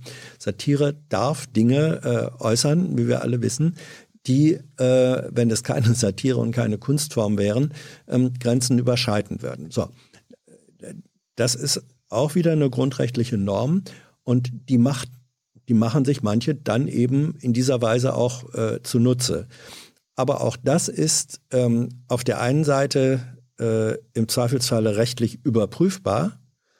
Ähm, man kann, äh, darüber haben auch schon Gerichte äh, entschieden, und zwar in unterschiedlichen äh, Lagern, also Böhmermann und Erdogan. Äh, das war so eine Geschichte, wo es um die, um die Frage geht, äh, fällt das unter Kunstvorbehalt oder nicht. Ähm, aber äh, eben auch Herrschaften von der, ich sag mal, aus der rechten Ecke benutzen das auch. Aber das ist nicht, auch das ist überprüfbar. Das ist mindestens rechtlich überprüfbar. Was ich aber eigentlich für die wesentlichere Form der Auseinandersetzung halten würde, ist, dass man ähm, dem entgegentritt in der öffentlichen Auseinandersetzung. Ähm, dass, man, dass man da, wo das äh, artikuliert wird, dass man dem da argumentativ äh, äh, entgegentritt und sagt, was er hier macht mit Moria oder so, ähm, ist letztlich ähm, äh, Ausländer oder, oder fremdenfeindliche Hetze, ähm, ist unter Umständen ähm, Aufstachelung äh, zum Rassenhass ähm, und andere Dinge mehr. Das, also ich, ich halte, bevor man, bevor man mit, mit äh, sagt, den zeige ich jetzt an oder so, würde ich immer die, die argumentative Auseinandersetzung ähm, vor, vorziehen, für richtiger halten. Also sowas wie, wie ähm, Verbot von, ähm, von Kanälen äh, oder Äußerungen, ähm, das ist eigentlich, finde ich, immer nur die Ultima Ratio, also sozusagen das letzte zu, zulässige Mittel. Und davor, finde ich, muss man eine Auseinandersetzung ähm, mit anderen äh, argumentativen Formen probieren. absolut mich voll bei dir. Mhm. Ähm, ich habe das auch schon versucht unter Instagram-Posts von ihm mhm. oder unter seiner YouTube, äh, unter seinen YouTube-Videos habe ich wirklich versucht, sachlich und konstruktiv eine Diskussion zu führen mit ihm. Mhm. Da geht er natürlich überhaupt gar nicht drauf ein. Ich glaube, der reagiert auch gar nicht auf Kommentare und seine Anhängerschaft. Ähm, da hat man, wenn man, also wenn man Glück hat, äh, hat man bei zehn Leuten, äh, ist einer dabei, mit dem man sich ähm, konstruktiv äh, mhm. ja, äh, austauschen kann. Und bei neun von zehn hört man halt immer nur so, so, Sachen wie, oh, du hast geschafft, einen fehlerfreien Satz zu schreiben. Ja. Wow, jetzt ja. ist deine Großfamilie bestimmt ganz stolz auf dich. Und ich versuche dann trotzdem nach wie vor sachlich zu bleiben, aber. Ja, äh, ja. Wo, wobei, ähm, also ähm, das, das ist schon klar, das ist deine Erfahrung und auch die äh, von vielen anderen. Ähm, sozusagen die Hardcore-Fans und so, die, die, erreicht man eigentlich kaum, äh, sondern man erreicht möglicherweise Menschen, die dann noch nicht so komplett festgelegt sind. Ja, also so eine, wenn man so will, äh, zwischen Schwarz und Weiß gibt's Grauzonen. Und, und diejenigen, die, die eher in der Grauzone äh, stehen, von denen erreicht man vielleicht einige. Und dafür finde ich, ist es äh, so, eine, so eine Auseinandersetzung und äh, Argumentation auch wert. Und man muss auch mal sagen, wenn du da etwas schreibst, was eine, was eine argumentativ unterfüttert ist, was eine klare Position hat, Erstens tust du dir und deiner Position damit etwas Gutes, weil man festigt ja die eigene Position dadurch, dass man lernt, sie argumentativ gegen andere zu vertreten. Das, das hat auch einen ganz egoistisch zu sehenden ähm, Wert für dich selbst. Und zum Zweiten, wenn dann die Reaktion ist, oh, du hast es geschafft, einen Satz fehlerfrei über die Rampe zu bringen, Glückwunsch, das ist ein Zeichen von Armseligkeit. Und das wissen eigentlich, glaube ich, auch diejenigen, die das schreiben. Sie wissen relativ genau, dass sie äh, sozusagen auf solche Dinger ähm, Ausflüchte, äh, auf solchen Ebenen Ausflüchte suchen, ähm, weil sie argumentativ dem nichts entgegenzuhalten haben. Und das ist auch wieder, finde ich, dann etwas Gutes, wenn wenigstens dadurch die Verhältnisse auch klar sind. Also es geht um, es geht um Klarheit der Verhältnisse, die man durch eigenes argumentatives ähm, Handeln und Agieren deutlich machen kann. Klar, ähm, ich kann dir nur wieder zus äh, zustimmen. Ich versuche auch diesen Ansatz beizubehalten, dass mhm. ich ähm, bei sämtlichen Themen versuche, da eine vernünftige Grundlage zu schaffen für eine Diskussion. Und ähm, mir, also ich bin jetzt kein Weltretter, aber ich würde mich schon mhm. freuen, wenn ich mit einem Kommentar vielleicht einen zum äh, Nachdenken anregen könnte. Ja. Und äh, das wäre mir schon genug. Also das ist mein Ansatz immer gewesen bislang, ja. wenn ich unter solchen Kommentaren oder unter solchen Videos irgendwas geschrieben habe. Gut, finde ich gut. Super. Düsi, mach weiter. Mach weiter so. Du, ja, du ja? auch. okay, danke dir. Tschüss. Super. Jo, ciao. Ja. Klar, irgendwann äh, gibt es dann auch den, den äh, Punkt, wo, wo man Leuten äh, die Plattform entziehen muss. Aber äh, die Grenze dafür ähm, sollte möglichst weit hinten liegen, finde ich. So, und äh, gibt, gibt ja auch, äh, das hat was mit Toleranz zu tun. Und äh, im Wort Toleranz, sagen manche Lateiner, steckt das Wort Dolus, Schmerz. Toleranz heißt nicht nur ähm, ich akzeptiere das, was sowieso meiner Meinung entspricht, sondern Toleranz heißt etwas unter Schmerzen ertragen. Irgendwo gibt es dann auch Schmerzgrenzen und da muss man es nicht mehr ertragen, aber erstmal hinnehmen, dass es andere Meinungen gibt und der dann auch entgegentreten, da wo man sie für falsch hält, finde ich, ist der richtigere Weg. Hey Leute, Thilo hier. Unsere naive Arbeit in der Bundespressekonferenz und unsere wöchentlichen Interviews, die sind nur möglich, weil ihr uns finanziell unterstützt. Und damit das so bleibt, bitten wir euch, uns entweder per Banküberweisung oder PayPal zu unterstützen. Weitere Infos findet ihr in der Podcast-Beschreibung. Danke dafür. So, wen haben wir denn jetzt in der Leitung? Hier ist Hans. Hallo. Hi Hans, ich bin's die Rosa. Rosa, Rosa, du bist meine Wunschgästin für. Ich darf mir ja manchmal jemanden wünschen und ähm, du hast ganz viele Fans hier. Du warst in der, war das in der ersten oder zweiten Sendung? Ähm, bist du hier aufgeschlagen mit einer Wucht und hast erzählt aus deinem Leben und deinem Engagement in der äh, Pflege und in der Altenbetreuung. Und äh, das fanden und finden ganz viele Menschen toll. Und du hast inzwischen eine eigene Kolumne in diesem kleinen Jung und Naiv Imperium, die immer so auch heute wieder äh, jeden zweiten Dienstag mit einem neuen äh, Text hervorkommt. Und ich habe mir gesagt, ich will eigentlich mal hören, wie es wie es Rosa geht. Wie sieht's aus? Ja, ähm, erstmal, ich bin, ja, mir geht's gut, ich bin gesund, ich bin geimpft mhm. und ähm, an sich dementsprechend recht gut. Aber was halt im Krankenhaus läuft, ich bin ja auch immer noch in der Ausbildung, das ist halt auch nicht mehr schön. Also auch es gibt jetzt unfassbar viele Dokumentationen über die Intensivstationen. Dementsprechend kann man ja eigentlich oder muss man auch wirklich der Intensivstation gar nichts mehr sagen, außer vielleicht jetzt nochmal neue Befragung. Ein Drittel aller Pflegekräfte, die immer noch auf den Intensivstationen sind, äh, wollen bis zum Ende des Jahres eigentlich raus. Also ist sie wollen so? kündigen. Ist das ja, so? das ist so. Mhm. Ja, das ist so. Ähm, also Umfragen zufolge und halt auch nochmal, um nochmal ganz kurz den Faktor Zahlen einzubringen, ähm, 40 Prozent der jetzigen PflegerInnen, die halt arbeiten, werden in den nächsten zehn Jahren ähm, ja, ins Rentenalter kommen, dementsprechend halt auch wegfallen. Dementsprechend sind diese Zahlen, die halt jetzt genannt werden, umso fataler und äh, beunruhigender.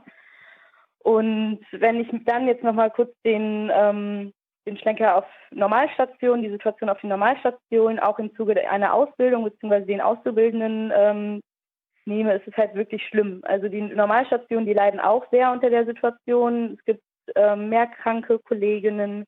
Es werden, ähm, es wird die Arbeitsbelastung oder Arbeitsbelastung und auch die Arbeit an sich mehr auf Pflegehilfskräfte wie auch die Auszubildenden gelastet. Und wenn ich das jetzt aus der Sicht einer Auszubildenden sehe, ist es halt wirklich so, dass wir Arbeit von Examinierten übernehmen, die dann so machen, wie wir halt, so weit wie wir halt können. Ähm, und auch nochmal natürlich mehr, aber dementsprechend sich halt auch kleine Fehler, ob wir es wollen oder nicht, halt auch äh, reinschleichen. Mhm. Und ähm, ja. Ja, ähm, diese Situation, über die haben wir im Grunde ähm, auch schon bei unserem ersten Gespräch, also vor einem guten Vierteljahr, ähm, gesprochen. Und da war die Situation, und das hatte damals auch schon relativ viel sozusagen mit der mit äh, Corona-Maßnahmen zu tun. Da war viel Isolierung, da war viel äh, Abregelung, da war auch viel psychische Belastung.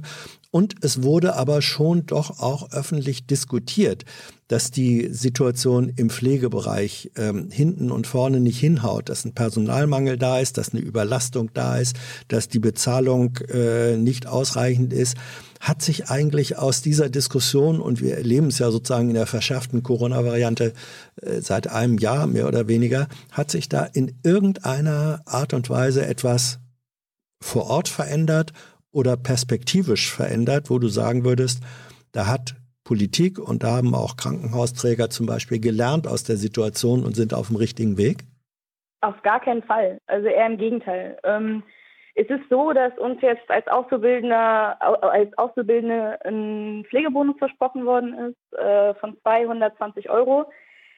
Der ist immer noch nicht angekommen. Aber ich muss auch ehrlich sagen, das ist also ich gebe ehrlich gesagt, auf gut Deutsch gesagt, nicht viel auf diesen Pflegebonus, weil der bringt nichts. Und es ist eher, wie ich ja schon mal meinte, ähm, auch glaube ich in der Kolumne hatte ich es mhm. beschrieben, ich sehe es eher als Schweigegeld, weil es, das macht die Situation nicht besser. Und ähm, also das, das ist nicht die Situation, die wir momentan haben, kann man nicht mit Geld aufwiegen. Und ich finde es halt super erschreckend, weil die Situationen, wie gesagt, auf den Stationen sind schlimmer geworden. Die Menschen, jetzt klatschen sie nicht mehr, hat ja auch nur ein paar Tage gefühlt ähm, ja, gehalten und es ist jeder, ich habe das Gefühl, jeder redet oder dann kommt wieder eine Doku auf, bei ZDF oder beim, beim Rundfunk oder was auch immer und ähm, die Menschen machen sich aber nicht bewusst, was das heißt und Corona, es gab jetzt ja Zahlen, 10 Prozent der Intensivbetten sind noch frei. 10 mhm. Prozent sind bei einer durch, durchschnittlichen Intensivstation ist es ein Bett.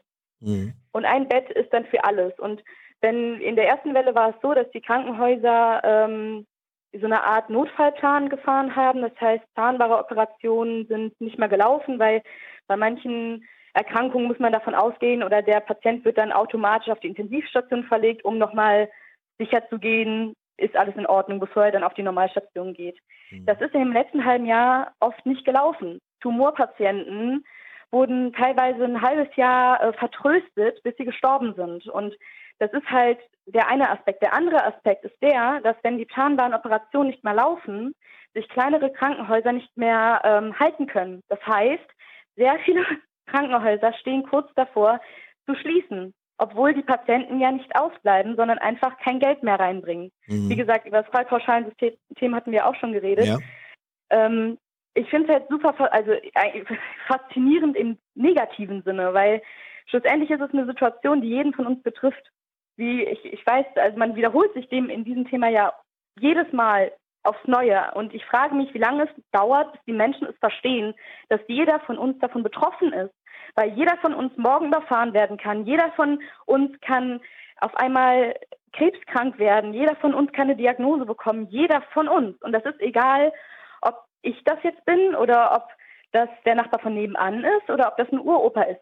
Jeder von uns ist auf dieses Gesundheitssystem ja angewiesen. Und da ist halt auch dieses Problem, dass wir immer noch, es gibt in keinster Weise Andeutung der Politik, dass sich etwas verändert. Es gibt in keinster Weise Andeutung, dass sich dieses Gesundheitssystem wirklich mal zu einem Fürsorgesystem, dass die mhm. Menschen sich wirklich gut behandelt fühlen, dass es darum geht, die Menschen zu heilen und nicht da, darum, dass, dass die Fallpauschale bzw. dass das Geld halt einfach reinkommt. Mhm. Und ich muss auch ganz ehrlich sagen, ähm, dass so viele Leute aus meiner, also aus meinem Umkreis jetzt von den Pflegenden, ich kenne sehr viele Leute, die entweder darüber nachdenken, jetzt bald rauszugehen oder direkt sagen, nach dem Examen bin ich raus. Alexander Jorde habe ich jetzt auch gehört im WDR-Beitrag, der wird jetzt auch von der Intensivstation gehen und anfangen zu studieren. Und ganz ehrlich, zu Recht. Und mhm. das ist halt auch dieses Problem. Die Pflege ist ein Alleinstell, also das ist ein Beruf. Wir sind nicht die Helferlein von den Ärzten oder was auch immer. Wir, wir wurden teilweise dazu gemacht, aufgrund der Gegebenheiten äh, und der Endprofessionalisierung, wo jetzt auch ganz kurz, ich entschuldige, aber das ist ja, so nee, absurd. Rede, rede. Die, die, die neue Ausbildung, die generalisierte Pflegeausbildung, die wurde jetzt so umworben, oh, es ist so super und alles werden Experten. Aber Generalisierung und Professionalisierung, das sind zwei gegensätzliche Dinge.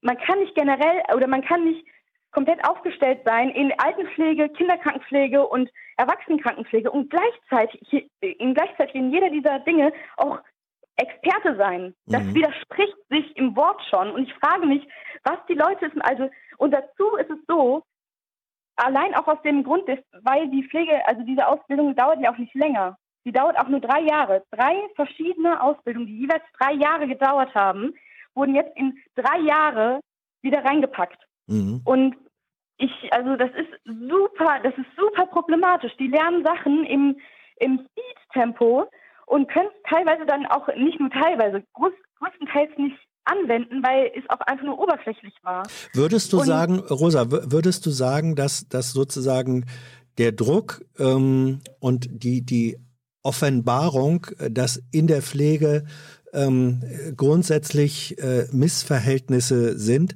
Das hat uns ja sozusagen das erste Corona-Jahr in vielfacher Weise deutlich gemacht.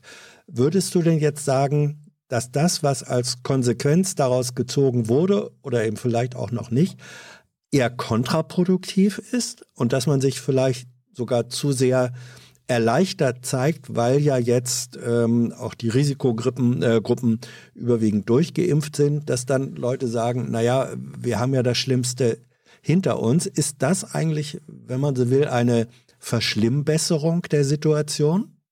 Meinst du das jetzt bezogen auf die Politik oder auf die äh, Gesellschaft? Ja, sowohl als auch. Ähm, ich finde es schwierig, weil ich finde einerseits hat man halt jetzt auch schon gemerkt in den Krankenhäusern, dass die Covid-Patienten jünger werden. Also mhm. Also das, wir reden jetzt nicht mehr von 80-Jährigen, sondern von, von 60-Jährigen oder von noch jüngeren. Und es gibt ja auch Studien äh, bezüglich Long-Covid, also die Langzeitfolgen ja. von Covid, wo man ja auch davon ausgeht, dass ein bis zwei Prozent von allen Menschen, die Covid hatten, ähm, ja, an, an zum Beispiel am Fatigue-Syndrom, das ist diese durchgängige Müdigkeit, dass man nichts mehr machen kann, ähm, daran erkranken. Und dementsprechend einerseits denke ich schon, ich glaube auch ganz ehrlich, dass, und das kann ich super nachvollziehen, dass die Menschen nicht mehr können. Also die, und das ist ganz unabhängig von den schlimmen Situationen, die Künstler haben, die, die, die also die Mensch, Menschen haben, die eigene Unternehmen haben, die kleine Läden haben und so weiter und so fort, die unverschuldet in, in schlimme Situationen gerutscht sind und da auch nicht mehr rauskommen, weil sie ja nichts machen können. Die Menschen wollen arbeiten, sie könnten arbeiten, nur sie dürfen nicht. Auch, ne, das ist ja ein mhm. super, dieses ganze Corona-Thema ist ja super emotional für jeden von uns, weil jeder von uns davon betroffen ist. Und deswegen finde ich es auch super schwierig, irgendwie darüber so generell ein Ur also Urteil zu bilden, finde ich sowieso kann man eigentlich nicht, weil wir, wir wissen nicht, was die Probleme der jeweils anderen sind. Dementsprechend finde ich es schwierig zu sagen, ob, wie sich das jetzt entwickelt hat. Also generell von der Politik her gibt es keine Verbesserung der Pflege gegenüber. Also da war ja jetzt auch diese Petition vom Stern, meine ich, war, war dann, die waren da ja auch federführend mit über 200.000 Unterschriften ähm, wurde auch eingereicht, keine Reaktion, beziehungsweise halt reden kann jeder, nur es kommt halt wirklich drauf an, was, was bleibt, also was bleibt unterm Strich auf Station. Mhm. Und da gibt es nichts. Und ich, ich hatte ja schon, in, ich glaube, in der letzten Kolumne geschrieben, es gibt Möglichkeiten. Es ist zwar schwierig, aber es gibt Möglichkeiten, dass wir jetzt sagen, Tarifvertrag oder wie auch immer, wir, wir, gehen, wir machen es jetzt so, dass die Pflege grundsätzlich mehr Geld verdient, verdienen, damit auch Leute durch einen Teilzeitjob sich auch über, ja, über Wasser, über Wasser werden können und dementsprechend mhm. sagen, okay, ich gehe jetzt nicht auf eine 100% Stelle und nur auf eine 50% Stelle oder dass zum Beispiel auch die Praxisanleiter, die für uns in der, also in der Praxis dafür zuständig sind, dass wir was lernen, die mhm. verdienen nicht mehr Geld, die sind für unsere Ausbildung zuständig, die verdienen nicht mehr Geld, die haben noch mehr Aufwand durch die generalisierte jetzt und wir sehen sie auch nicht, weil es zu wenige davon gibt. Mhm. Sag mal, da, ja? ja? Ähm, äh, Rosa, du, du hast ja, wenn ich das richtig äh, erinnere, ähm, sozusagen äh, zwei Jobs gehabt oder einen doppelten Job. Du, du hast auf der einen Seite ähm, deine Ausbildung ähm, in der Pflege im, im, Krankenhaus und dann hast du aber doch auch, äh, ähm, glaube ich, im Altenheim äh, gearbeitet, ähm, wo dann eben und in den Hochzeiten der, der Isolation und Restriktionen die Verhältnisse besonders hart waren. Hast du beide dieser Jobs noch oder hat sich da was mm, geändert? Nee, also ich habe äh, den im Altenheim ge gekündigt, weil ich die Bedingungen, die dort äh, schlussendlich vorlagen, beziehungsweise sie waren von Anfang an so, nur anscheinend konnte ich das dann ähm, oder oder wahrscheinlich haben sie sich auch nur so entwickelt und schleichend. Mhm. Ähm, es war schlussendlich so die Situation, dass ich das nicht mehr tragen konnte mit meinem Gewissen und dass ich dann einerseits auch wieder in diese böse Pflege äh, oder ich sage jetzt mal in die Pflegefalle tappte, dass ich mich für Leute verantwortlich gefühlt habe und dementsprechend da geblieben bin. Und mir ging es echt schlecht. Also es war wirklich so, dass ich ähm, danach rausgegangen bin und ich dachte mir so, was habe ich, also wie, wie kann das sein, dass wir in Deutschland leben und Menschen, die dass, dass das die Zustände so sind. Also dass ich, ich kann, ich kriege das immer noch nicht äh, in meinen Kopf, dass, dass wir in Deutschland leben und dass, dass Menschen, die es sind ja nicht nur unsere ältere Generation, die da verwahrlosen, sage ich jetzt mal mhm. ganz zugespitzt, ähm, sondern auch generell Menschen, die nicht leist oder keine Leistung bringen unterm Strich. Ähm, das ist so, ich war an meinem allerletzten Dienst, ich hatte gekündigt und ähm, hatte dann noch meine letzten Dienste äh, gemacht und bei meinem, und ich war dann immer noch ganz nicht, noch recht unsicher, war das jetzt wirklich die richtige Entscheidung und so weiter und so fort. Und bei meinem allerletzten Dienst ähm, stand ich alleine auf Station. Und das war oder auf, äh, auf Ebene. Also ich, mhm. ich habe immer das, das Vokabular aus dem Krankenhaus. Mhm. Ähm, und ich war dann zuständig für 23 ältere Herrschaften mit einem, Pflege, einem durchschnittlichen Pflegegrad von drei bis vier. Also das ist schon schon happig. Und dann wurde, kam noch eine Pflegehelferin zu mir, äh, dann ab nach zwei Stunden und die kannte die Station aber nicht. Und dann war ich als Aushilfe, war ich verantwortlich für die äh, Station. Ein Examinierter hat die, ähm, hat sich um die Medikamente gekümmert, aber das war's. Und es, es ist, also es ist grausam. Also ich muss wirklich sagen, es ist grausam und ich werde sehr viel dafür tun oder ich werde alles dafür tun, dass meine Familie nicht in einem Altenheim endet. Und das mhm. meine ich wirklich wortwörtlich. Da gibt es Leute, die wegen Drogenkonsum seit 30 Jahren in, in Krankenhäusern, äh, in Altenheimen, Seniorenheimen untergebracht sind. Und das sind keine Zustände. Und ich, ich kann das gar nicht, ich kann, ich kann das gar nicht in Worte fassen, weil das ist, das ist für mein Empfinden kein, kein menschenwürdiges Altern und das ist ein Warten auf den Tod. Und das hört sich jetzt alles so zugespitzt und dramatisiert an, aber das sind, das ist so, das ist so, das ist eine Patientenabfertigung teilweise.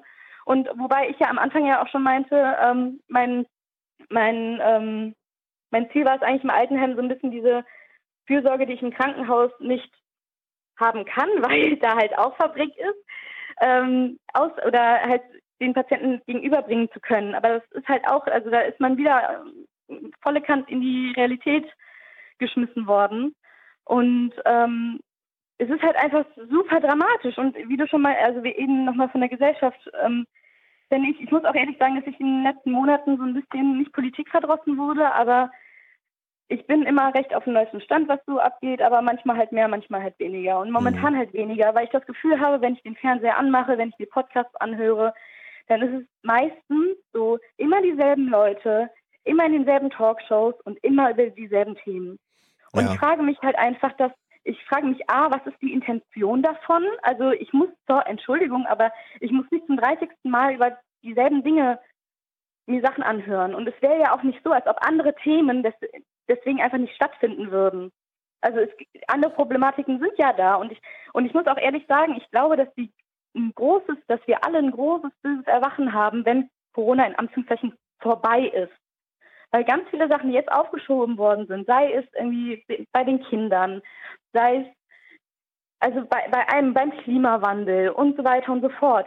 Das ist, das, das, das läuft ja alles noch, aber unter der, also mhm. wie unter der Decke halt immer weiter. Und es sind halt, wie hier bezüglich Leistungsgesellschaft, den Kindern geht es auch unfassbar schlimm. Die Psychotherapeuten für Kinder sagen, dass sie 60 Prozent mehr Anfragen haben. Mhm. Und sie konnten schon früher nicht allen nachgehen. Und ich frage mich, welche Zustände haben wir hier? Also das, das, das ist ja, es ist grausam. Und, und dann muss ich mir irgendwie anhören, dass anscheinend um, also wie, eben war ja auch die Frage nochmal wegen ähm, Petitionen und so weiter und so fort, beziehungsweise einfach nochmal so ein bisschen aktiv werden. Und das war ja auch in der letzten, in der letzten Show ich habe das Gefühl, auch dass es super schwierig ist, einfach sich auch Gehör zu verschaffen. Petitionen bringen relativ wenig anscheinend. Wenn man, das habe ich selber die Erfahrung gemacht, wenn man den, den Ministern oder den, den zuständigen ähm, Politikern E-Mails schreibt, dann kommt, wenn überhaupt was kommt, dann kommt eine Antwort äh, mit Satzbausteinen und, mhm. Und von irgendwelchen Büromitarbeitern. Und mu muss es, muss es wirklich so sein, dass ich 9.999 Euro bezahlen muss, um mit jemandem essen gehen zu können, um dann mal vielleicht mir ein bisschen Gehör verschafft äh, zu bekommen. Also muss, sind wir an, eine, an einem Punkt in einer Demokratie, die laut Definition wirklich dafür da ist, dass das Volk regiert. Mhm. Sind wir an diesem Punkt angelangt? Also was, was Entschuldigung, aber was ist da los? Ja. Und dann, und mhm. noch eine Sache, aber das mhm. war auch, wo ich einfach so denke, bezüglich nochmal generell unserer Gesellschaft beziehungsweise der, der Situation ist es wirklich so, dass die Schlagzeilen von mehreren Tagen bezüglich von einem Streit von zwei erwachsenen Männern, der, dass darüber berichtet wird, hatten wir nicht, haben wir, also es ist, oh, es, es, tut mir leid, aber das, das ist einfach, ich frage mich halt manchmal wirklich, was, was, was los ist. Mhm. Also wo, wo sind die Prioritäten bei uns? Ja.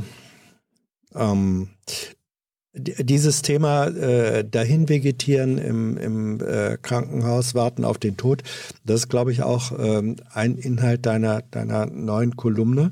Ähm, Thilo, ist das so? Ist das, das ist, äh, ist heute, wird jetzt äh, im, im Zusammenhang ähm, auch mit dieser Show, geht das online auf, auf Jung und Naiv. Ähm, morgen Mittag, Rosa, morgen Mittag ab 14 Uhr gibt es hier ein Jung und Naiv mit Lothar Wieler, dem mhm. Chef des Robert-Koch-Instituts. Das wird, glaube ich, sein erstes, äh, mindestens eins zu eins längeres Gespräch, was man dann online verfolgen kann. Ähm, hättest du eine Frage, die du ihm sozusagen als dem als dem Chef dieses äh, wichtigen Instituts, als einem der Chefberater der Regierung, eine Frage, die du ihm stellen möchtest oder eine These, die du ihm entgegenhalten würdest? Ähm, erstmal, ich habe mich super gefreut, als ich die Ankündigung gesehen habe, mhm. ähm, weil das super interessant, glaube ich, wird. Es ist schwierig. Also ich glaube halt generell, dass die, äh, dass die ganzen Experten und Wissenschaftler nicht so wirklich mit dem, also am Anfang der Krise so ein bisschen reingeworfen worden sind in die ganze Politik-Chose. Ähm, aber es ist schwierig. Also wenn man sich die Bundespressekonferenzen anguckt, merkt man ja auch zum Teil, wie Politiker äh, antworten und wie Wissenschaftler antworten. Und da wäre vielleicht so ein bisschen die Frage, ob man, ob, dieses Politiker da oder ob er sich schon so ein bisschen mehr wie ein Politiker fühlt, weil er ja auch sehr eng mit der Bundesregierung zusammenarbeitet. Also ob sich da etwas verändert hat für mhm. ihn. Und ähm, ja, aber schwierige Frage. Mhm. Ja, ist aber okay. Ähm, wir haben es wir haben's, äh, registriert und ähm, Thilo ist ja auch noch in der Vorbereitung auf dieses Gespräch. Wir diskutieren da auch äh, miteinander drüber, was fragt man äh, wie. Was denn? Schüttelst du mit dem Kopf? Doch, doch, doch. Äh, wir sind immer noch in der Vorbereitung, dauert ja bis so ein Gespräch dann äh, tatsächlich äh, anfängt. Läuft über mir, das, das kennst du auch. Rosa, ich danke dir sehr äh, für dieses Update, auch, auch wenn der man hätte ja auch viel lieber äh, lauter erfreuliche Nachrichten. Nachrichten. Ne? Ist, ist aber eben nicht immer so. Ich, äh, was ich aber fühle und gut finde und ich glaube, viele andere, die dich gern hören, ist, dass deine Energie grundsätzlich äh, immer noch da ist. Ja, danke dir. Danke für eure Arbeit auch. Rosa, mach's gut. Danke dir. Tschüss. Du auch. Tschüss. Ja, Rosas Brille, die neue Kolumne heute auf Jung und Naiv. Ja, ja, Rosa hatte ich mir gewünscht. Ich wollte einfach mal hören, wie es ihr geht und äh, dass sie euch und uns einfach auch äh, ein Update gibt. Ja, und dass sie sagt, ob, obwohl sie so viel Energie hat und, und engagiert ist, dass sie sagt, diesen einen Job von den beiden, die ich da mache, kann ich einfach nicht mehr machen. Die Verhältnisse sind nicht mehr so. Das ist dann eben auch ein Zeichen von Anforderung und Überforderung. So, wen haben wir jetzt? Hallo, hier ist Hans. Ja, hi Hans, hier ist äh, der Roland. Roland, guten Tag. Worum geht's dir? Guten Tag. Ähm, ich würde gerne über meine Erfahrungen mit ähm, im Zusammenhang mit Alltagsrassismus reden. Mhm und äh, meine persönlichen Erfahrungen schildern, meine persönlichen Analysen und äh, letztendlich auch vielleicht zu politischen Forderungen kommen im Gespräch mit dir. Ähm, ja, vielleicht können wir da ein bisschen was herausarbeiten und Schieß vielleicht los. kann ich auch ein bisschen, bisschen Input für die Community geben. Okay. Ähm, ja, also ich würde vielleicht erstmal anfangen mit ein bisschen Grundsätzlichen zu mir. Und zwar ähm, bin ich ähm, Kind von migrantischen Eltern, auch wenn es vielleicht mein Name nicht unbedingt äh, vermuten lässt. Ähm, meine Eltern waren immer sehr darauf bedacht, ähm, mir ähm, äh, also mich anpass äh, anzu anpassen zu lassen an die Gesellschaft, deswegen auch der deutsche Name letztendlich. Mhm. Und ähm, ich habe dann ähm, sozusagen in meiner Kindheit sehr viel mit äh, ausschließlich deutschen Freunden abgehangen und äh, habe relativ wenig ähm, Probleme gehabt äh, im Zusammenhang mit Rassismus und so weiter. Das hat im Kindesalter halt einfach keine Rolle gespielt. Und ähm, ja, war auch gut in der Schule gewesen und so weiter. Aber sobald es dann anfing, im heranwachsenden Alter und so weiter, wurde es dann, wurde es dann immer problematischer und ähm, ich möchte, ja genau, also es wurde immer problematischer und ähm, Was heißt das? Dann also es fing, es fing an mit, mit gewissen Sprüchen, Witzen, die dann als, als Witz, also mit Sprüchen als Witz getarnt sind, ähm, dann über meine Herkunft letztendlich da wir ja nicht eine Klasse waren, wo ich der einzige Migrant war, war das dann natürlich auch, weil ich nicht der Einzige, der mhm. das erleben musste, andere dann auch äh, deutlich mehr, andere weniger. Ich war, weil ich eben relativ gut angepasst war und auch relativ gut Deutsch sprechen kann, ziemlich gut Deutsch sprechen kann, dann äh, vielleicht nicht eines der größten Opfer, aber ähm, es, es, es wurde dann letztendlich auch viel, also es wurden letztendlich viele Sprüche gemacht. Und dann kam irgendwann auch die Situation, wo das äh, ökonomische eine Rolle gespielt hat natürlich. Also ich habe dann eben durch meine migrantische Herkunft, äh, meine Eltern relativ mittellos, relativ klassische Migrantengeschichte, dann auch ähm, äh, genau dann auch ökonomisch äh, Probleme beziehungsweise dann ähm, ökonomisch nicht die gleichen Themen gehabt wie andere also wenn jetzt beispielsweise neue Schuhe gekauft wurden, die gab es dann bei mir halt nicht. Und, und dann solche Geschichten halt, das hat sich dann irgendwann aufsummiert und ähm, dann in der gefühlten Diskriminierung gemündet. Ähm, genau. War es eine Soweit, gefühlte ja. Diskriminierung oder war es nicht eigentlich, so wie du schilderst, äh, eine tatsächliche Diskriminierung? Ähm, ja, das, das, das war wahrscheinlich auch eine tatsächliche Diskriminierung, aber für mich hat sich das immer wie eine gefühlte Diskriminierung angefühlt, mhm. die ich mit meinem Verhalten äh, eventuell, ähm, äh, der ich umgehen kann letztendlich. Okay, ja. Ich habe mich dann versucht, immer stärker anzupassen, also mhm. wirklich exakt die Sachen zu machen, die die Leute in meinem Umfeld. Also ich habe das jetzt sozusagen diesen Eindruck habe ich jetzt äh, mit mit 27 gewonnen. Äh, diesen äh, diesen klaren Blick hatte ich jetzt nicht immer gehabt. Ähm, und letztendlich ähm, letztendlich immer genau mich versucht anzupassen und äh, der Mehrheitsgesellschaft möglichst gefügig zu machen und wahrscheinlich auch deswegen einen relativ straighten Lebensweg eingeschlagen ähm, und und jetzt jetzt so langsam kommt dann mehr und mehr die Klarheit heraus für mich selber. Mhm. Würdest du denn, wenn du sagst, ähm, es, es war sozusagen ein Weg, der ja vielleicht noch nicht mal Integrat, äh, Integration, sondern tatsächlich Assimilation, also der immer weiter voranschreitenden äh, Anpassung. Ähm, würdest du jetzt rückblickend, ja, oder von, von jetzt rückblickend sagen, dass das auch ein falscher Weg war oder dass er falsche Anteile zumindest hatte?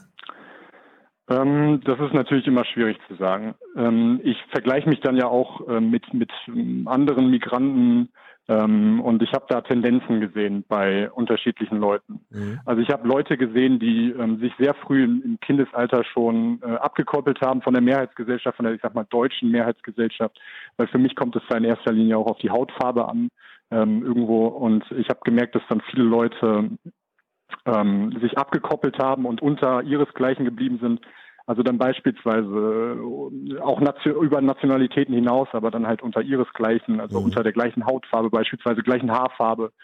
Ähm, dann gab es jene, die ähm, diese Rolle voll angenommen haben, also die dann auch in der deutschen Mehrheitsgesellschaft aufgegangen sind. Ich sehe das jetzt immer noch, aber die den voll den Status des Kanaken äh, sozusagen ähm, sich, sich äh, eingenommen haben.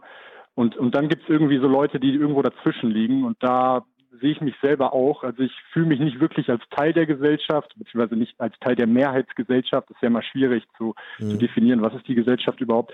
Aber gleichzeitig habe ich auch nicht das Gefühl, dass ich ähm, völlig diskriminiert werde oder wie, wie, gesagt, das ist eher eine gefühlte Diskriminierung. Ähm, äh, ja, genau. Ähm, wir haben ja äh, vor allem im vergangenen Jahr, also auch durch die äh, durch, durch die ähm, Ereignisse in den USA, die Ermordung George Floyds. Ähm, das Thema Rassismus äh, ist damit auch in Deutschland sozusagen in anderer Weise öffentlich gemacht worden und diskutiert worden. Ähm, was, was hat das in deiner Wahrnehmung äh, bewirkt bei der Mehrheitsgesellschaft oder bei anderen Menschen, mit denen du zu tun hast? Äh, waren, das, waren das Prozesse, wo du sagst, das waren eigentlich gute Prozesse. Insofern, da haben Leute was reflektiert und ihr Verhalten verändert. Oder mhm. waren es eigentlich eher Verhärtungen und, und vielleicht sogar rückwärts gerichtete Prozesse? Ja, ähm, also ich sehe das ambivalent. Also auf der einen Seite habe ich das Gefühl, in meinem engsten Freundeskreis auch ähm, und auch bei den Leuten, die ich gern habe, hat das extrem zu einer zusätzlichen Sensibilisierung geführt. Ähm, also es wird Sprache jetzt beispielsweise extrem reflektiert. Und ähm, für mich persönlich war das immer wirklich auch, ähm, also für mich persönlich war das immer beleidigend, wenn jemand einen Spruch über beispielsweise Albaner gemacht hat. Also ich, meine Eltern kommen aus dem Kosovo ja. und für mich war das irgendwie beleidigend, weil ich dann immer das Gefühl hatte, ich werde in eine Ecke gedrängt. Und ähm, ich werde sozusagen nicht als Teil, als, als Deutscher sozusagen akzeptiert, auch wenn es vielleicht gar nicht so gemeint war. Und ähm, also ich habe das Gefühl gehabt, dass in meinem Freundeskreis diese Sensibilisierung extrem stattgefunden hat und wir extrem ehrlich auch über die Sachen gesprochen haben. ich auch damit konfrontiert wurde und dann durch in, in der Auseinandersetzung gemerkt habe, ja, äh, eventuell ist das wirklich etwas, was mich jahrelang gestört hat und zwar massivst gestört hat. Und auf der anderen Seite habe ich das Gefühl, dass in meinem erweiterten Freundeskreis oder von, von Leuten, die ich jetzt vielleicht nicht so gut kenne, auch Fremde, ähm, dass dort ähm, der Fall ist, dass äh, teilweise genau das Gegensätzliche stattfindet. Das sehe ich nicht nur im, im Bereich Rassismus, sondern auch im Bereich beispielsweise Sexismus, ja, mhm. das ganze Gendern und so weiter. Also ich habe das Gefühl, es entsteht eine extreme Polarisierung, mhm. ähm, weil Leute sich plötzlich bevormundet fühlen, äh, obwohl sie das gar nicht sollten, aber sie fühlen sich bevormundet und dann so eine Trotzreaktion einsetzt. Und ich habe das Gefühl in einem erweiterten Freundeskreis, dass dort ähm, teilweise die Rassisten plötzlich aus dem Nichts äh, hervorkommen. Und mhm. jedes Mal, wenn das Thema ähm, George Floyd oder was weiß ich äh, auftaucht, mhm. wird dann teilweise sogar provokativ gesagt, ja, kommt, jetzt kommt ihr schon wieder damit. Ja. Mhm. mhm. ja. Ja, äh, also die Frage der, der gesellschaftlichen Polarisierung, die äh, haben wir im, ja, in den vergangenen zwölf Monaten, 14 Monaten da hauptsächlich äh, diskutiert und ein Stück weit auch erfahren in, in Form der Polarisierung, wo es um das Verhältnis zu äh, Pandemiemaßnahmen und so weiter ging. Ähm, aber die Tendenz, dass Gesellschaft äh, sich aufspaltet in unterschiedliche Lager und man gehört dann entweder zu dem oder zu dem. Das ist, ist ja offenbar eine, eine grundlegende Tendenz, ähm, mhm.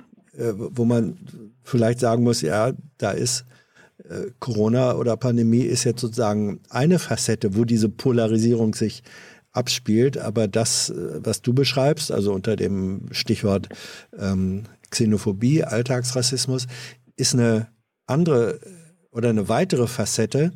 Und ähm, aber vielleicht wirkt da dasselbe Grundmuster, dass wenn Menschen sich an gesellschaftliche Organisationsformen gewöhnen, ähm, die etwas mit Polarisierung und Aufspaltung zu tun haben, dann äh, findet man es normal, wenn diese Aufspaltung oder Polarisierung nicht nur in einem Sektor, wo man vielleicht sogar sagen könnte, macht es Sinn, da kann man eben so oder so sein, sondern das ist ein grundsätzliches, ähm, gefährliches Muster von gesellschaftlicher Desintegration wird. Genau. Ähm, also was, was, genau, was ich dann auch beobachte, ist, ähm, also auf der einen Seite das Negative natürlich, Leute fangen an, sich zu distanzieren von, von diesen wichtigen gesellschaftlichen Themen, aber auf der anderen Seite dann auch Leute, die meinen, äh, so, so empfinde ich es zumindest, nur mhm. weil sie eine bestimmte Sprache nicht verwenden oder weil sie beispielsweise im Bereich von Sexismus, weil sie das Gender-Sternchen benutzen, sind sie, gehören sie zu der guten Seite. Das ist ja auch im mhm. Prinzip das, was du beschreibst. Ne? Mhm. Und ähm, was man sich, was man sich klar machen muss, ist äh, sowohl im Sexismus als auch im Rassismus, also meiner Meinung nach, ist, dass es wahnsinnig viele Graustufen gibt. Und ich ja. glaube, das hast du auch schon hunderttausende Male gesagt und auch viele andere. Aber das muss man einfach nochmal betonen. Also Rassismus findet halt auch sehr viel im Versteckten statt, da wo man ihn vielleicht gar nicht ähm, erwartet. Und selbst ich als jemand, der eigentlich perfekt integriert ist, hat nicht das Gefühl, dass er noch nie von Rassismus begegnet wurde. Und gleichzeitig habe ich auch nicht das Gefühl, dass ich noch nie jemand mit Rassismus ähm, sozusagen begegnet bin. Also mhm. bei mir ist es ja im Prinzip genauso. Also ich habe das ja auch verinnerlicht. Und äh, letztendlich ist es ein gesellschaftlicher Prozess, der ewig lange dauert. Mhm. Und äh, genau die Polarisierung, die du gerade ansprichst, die ja in wahnsinnig vielen Bereichen stattfindet, die muss man eben aufbrechen, weil ansonsten kommen wir mit der gesellschaftlichen Debatte nicht weiter. Mhm. Darf ich da mal eine, eine, ganz konkrete persönliche Frage stellen? Weil du sagst, deine Eltern ähm, sind Kosovo-Albaner, das habe ich richtig verstanden. Ähm, genau. Wie, wie äh, was passiert, wenn du, vielleicht ist das schon passiert, ähm, hier mit Menschen zu tun hast, ähm, die einen serbischen Background äh, haben? Äh, könnt ihr oder kannst du damit unbefangen umgehen oder melden sich da, ich weiß nicht, Dinge, Kräfte, Einstellungen, ähm, kollektive Erfahrungen, die auf einmal ähm, ja, die sich melden und, und die ein offenes und unbefangenes äh, miteinander erschweren oder gar verhindern? Ähm, ja, ist eine gute Frage. Also ich habe ähm, jetzt, ähm, ich kenne jetzt nicht so viele Serben. Mhm. Äh, ich kann dir aber sagen, dass in meiner Kindheit war mein bester Freund ein Serbe. Mhm. Und meine Eltern und, und der, seine Eltern waren auch wirklich gut befreundet. Ähm, also da gab es auf jeden Fall den, den Schulterschluss oder die, die Annäherung. Aber grundsätzlich ist natürlich wahnsinnig problematisch und ich glaube, dass ähm, wenn du jetzt meine Eltern fragen würdest, ähm, was sie über Serben oder was sie von Serben halten, dann würde da nicht viel bei rumkommen oder da würde eher Negatives bei mhm. rumkommen. Für mich persönlich spielt es absolut überhaupt keine Rolle. Also mhm. ähm, wo jemand herkommt. Ne? Ich bin auch im akademischen ähm, ähm, äh, sozusagen im akademischen Feld unterwegs und da ist es sowieso wirklich egal, was was ja. Sache ist. Äh, deswegen ja. Also äh, äh, auf dem auf dem Level herrscht da tatsächlich ein, sagen wir, ein ein vernünftig lebbarer Multikulturalismus, Internationalismus. Ist das deine Erfahrung, die ja dann so gesehen eine gute wäre? Genau. Ähm, also im Prinzip ist es so, niemand sollte sich ähm, da, wo er lebt, ausländisch fühlen oder äh, als Ausländer empfunden werden, sondern wenn er sich dementsprechend an die Regeln hält und, und bestimmte Prinzipien und Normen einhält, dann sollte er genauso Teil der Gesellschaft sein wie jeder andere. Ich glaube, das ist, sollte eigentlich Normalität sein. Aber die Wahrheit ist halt, dass es nicht unbedingt Normalität ist. Und es ist ein gesellschaftlicher Prozess, ähm, der, der dann dementsprechend noch lange dauern wird. Vielleicht noch eine kurze Anekdote, ja. die ich erzählen kann. Ähm, ich ähm, war ähm, auch ähm, in einem Auslandsjahr in Spanien mhm. und Spanier sehen ja jetzt äh, auch den Albanern relativ ähnlich, sag ich mal, im Schnitt. Und ähm, also wenn ich so sagen darf. Und dort war es dann halt wirklich so, dass mich niemand als Ausländer empfunden hat. Das lag aber nicht daran, dass die Spanier so äh, liberal und so tolerant wären, sondern mhm. einfach daran, dass, dass es eben vom, vom Aussehen her eben, eben, eben, eben, eben so war. Und das mhm. sind, das sind halt Realitäten letztendlich, die ich so empfunden habe. Kann natürlich auch sein, dass es alles, dass ich das sehr verkürzt darstelle, aber ich habe das halt so empfunden. Nein, ich glaube schon, dass äh, du da völlig recht hast. Das ist, weil, weil das, was wir sozusagen als, äh, als eigenes Verhalten oder als das Verhalten von anderen erleben. Äh, Verhalten ist ja immer eine Reaktion auf das, was wir als, als handelnde und erkennende Wesen äh, aufnehmen. Darauf reagieren wir. Und äh, wenn und wir, wir reagieren auf äh, erkennbare Unterschiede zu dem, was so die gefühlt eigene Norm ist, reagieren wir äh, meist häufiger. Und deswegen das, was du beschreibst, es macht sich dann wirklich so, so bescheuert das ist, zum Teil macht es sich an optischen Unterschieden fest. Und wenn du, wenn du sozusagen von der Erscheinungsform her in Spanien weniger als ein anders aussehender wahrgenommen wirst als in Deutschland, finde ich das äh, in gewisser Weise traurig, aber fast normal, dass das dann äh, so ist, wie du es beschreibst. Ja, aber du kannst dir vorstellen, dass es relativ schizophren ist, ja. wenn du ähm, ja. also also ich ich, ich, ich, ich noch eine kleine noch eine kleine ja. Anekdote. Also ein paar Tage bevor ich dann nach Spanien gereist bin für ein Jahr, ähm, war es dann halt so, dass ich das erste Mal in meinem Leben wirklich offensichtlich rassistische Äußerungen erfahren habe.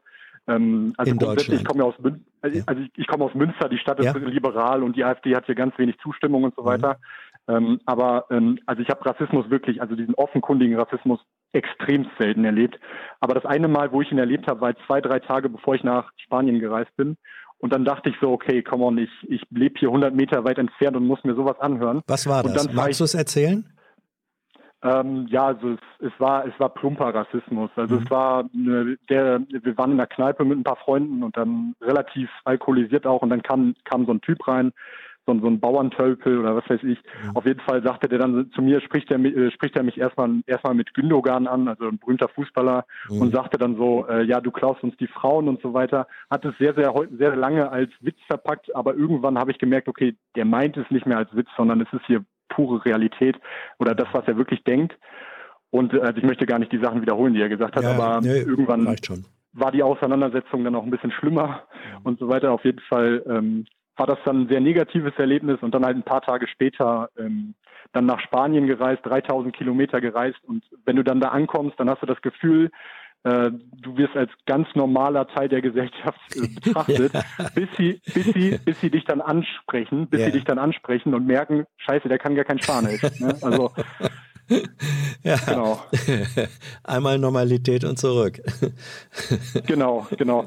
Und da war dann, das habe ich dann auch bei mir gemerkt, das fand ich dann auch bemerkenswert, dass ich ein ganz neues Selbstbewusstsein bekommen habe, immer dann, wenn ich mit äh, Fremden zu tun hatte.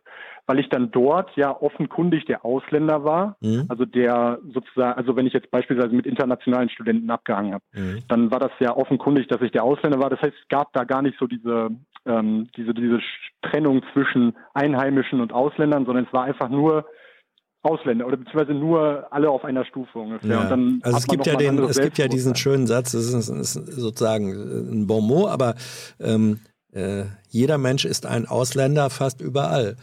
Ähm? Genau. Äh, Also in, in, der, äh, in der Mehrheit der Weltregionen, in denen jeder von uns sich aufhalten könnte äh, oder auch aufhält, wenn das dann mal wieder möglich ist, sind wir, sind wir die Fremden. Wir, wir, Genau. Also äh, und und diese diese, wenn man so will, die Dialektik, dass ich der Nicht-Fremde nur in einer relativ engen Community bin und überall sonst bin ich der Fremde.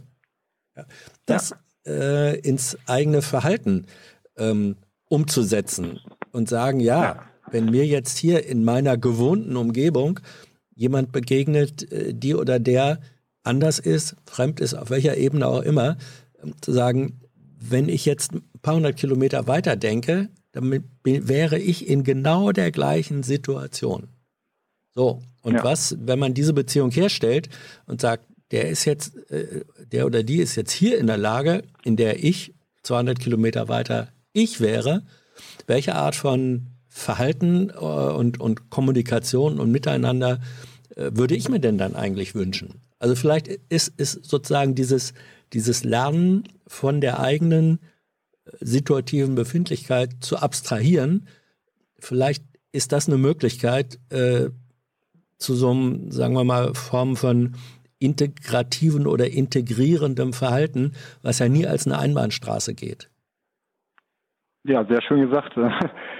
Ich möchte aber trotzdem noch mal kurz relativieren. Also Ja. ich bin zufrieden mit meinem, meinem Leben hier und äh, ich, ich habe jetzt nicht das Gefühl, dass die Leute pauschal alle rassistisch sind. Ich wollte jetzt einfach mal meine Erfahrungen hier Ja. mitteilen und ähm, aber ich bin ich bin wirklich auch zufrieden, in, in Deutschland aufgewachsen zu sein und, und hier mein Leben verbracht zu haben oder immer noch zu verbringen und ähm, habe jetzt nicht das Gefühl, dass, dass die Leute übermäßig diskriminierend unterwegs sind oder so. Äh, ganz im Gegenteil, ich habe das Gefühl, dass viele Leute auch wirklich äh, über die letzten 10 bis 20 Jahre auch extrem tolerant geworden sind und extrem, ähm, auch extrem freundlich einfach und offen. Ähm, aber ich- letztendlich kann ich nicht äh, sozusagen die, die ähm, negativen Aspekte komplett ähm, beiseite schieben. Und natürlich verhalte ich mich anders in einer größeren Gruppe, als es beispielsweise jemand tut, der eine, eine blonde Haare hat und blaue Mhm. Augen beispielsweise. ne? ja. Also das, das wollte ich nur mal kurz. Ja, also ich, ich nehme das, ich nehme das so wahr, sozusagen als ein, ähm, ein Appell der Reflexion und Selbstreflexion, äh, dass, dass wir im Grunde da, überall da, wo wir mit anderen Menschen zu tun haben und wo wäre das nicht, der Fall, ähm, da- dass wir da immer sozusagen eine Ebene der Selbstbeobachtung äh, haben und sagen, wo bin ich jetzt hier, äh, wo ist der andere, ähm, wie wäre die Situation umgekehrt und äh, was würde ich mir da äh, als richtiges Verhalten wünschen und wenigstens ein, ein Stück weit dieser, dieser Reflexion und Selbstreflexion ins eigene Handeln umsetzen. Ne? Genau, richtig, ja. Roland, Wenn, wenn, das, äh, wenn Ja. ich das vermittelt, vermitteln konnte, dann ist das sehr gut. also bei mir ist das so angekommen. Sehr gut. Vielleicht, Okay. vielleicht bei anderen auch. Roland, ich danke dir. Danke auch. Mach's gut. Tschüss. Ciao. Ja. Hm. Das, also die, die Situation in Spanien, die stelle ich mir gerade vor. Das muss in der Tat schräg sein.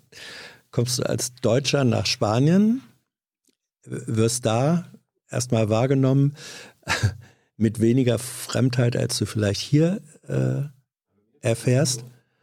Und dann, wenn es an die Sprache geht, hoch, ist auf einmal der Unterschied dann wieder doch da. Das ist wirklich ein Wechselbad.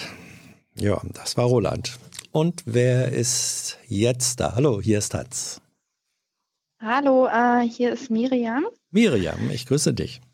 Ja, ähm, und zwar, ähm, mir geht es heute darum, ähm, ich bin mit meiner Familie in einer relativ schwierigen Situation.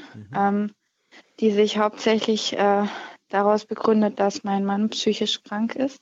Mhm. Und ähm, das ist so, dass diese ähm, Problematik gesellschaftlich und äh, auch politisch wenig Gehör findet mhm. und auch äh, nicht richtig verstanden wird. Und, ähm, und es stehen, entstehen dadurch Probleme, die also ein normales Leben und Zukunftsplanung sehr schwierig machen. Mhm. Ähm, da, da, ich glaube, das, das ist eine heikle, eine, eine, schwierige Situation, das sagst du ja äh, auch.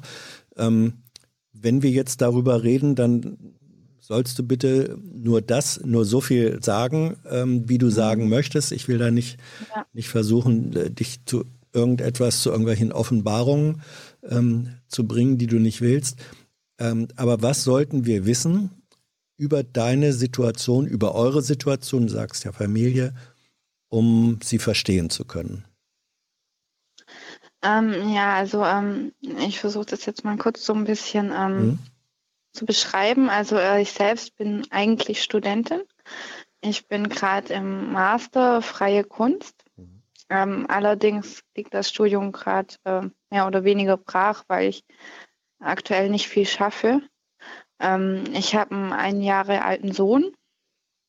Ähm, und ja, also bei meinem Mann ist es so, dass er ADHS und ein posttraumatisches Belastungssyndrom hat mhm.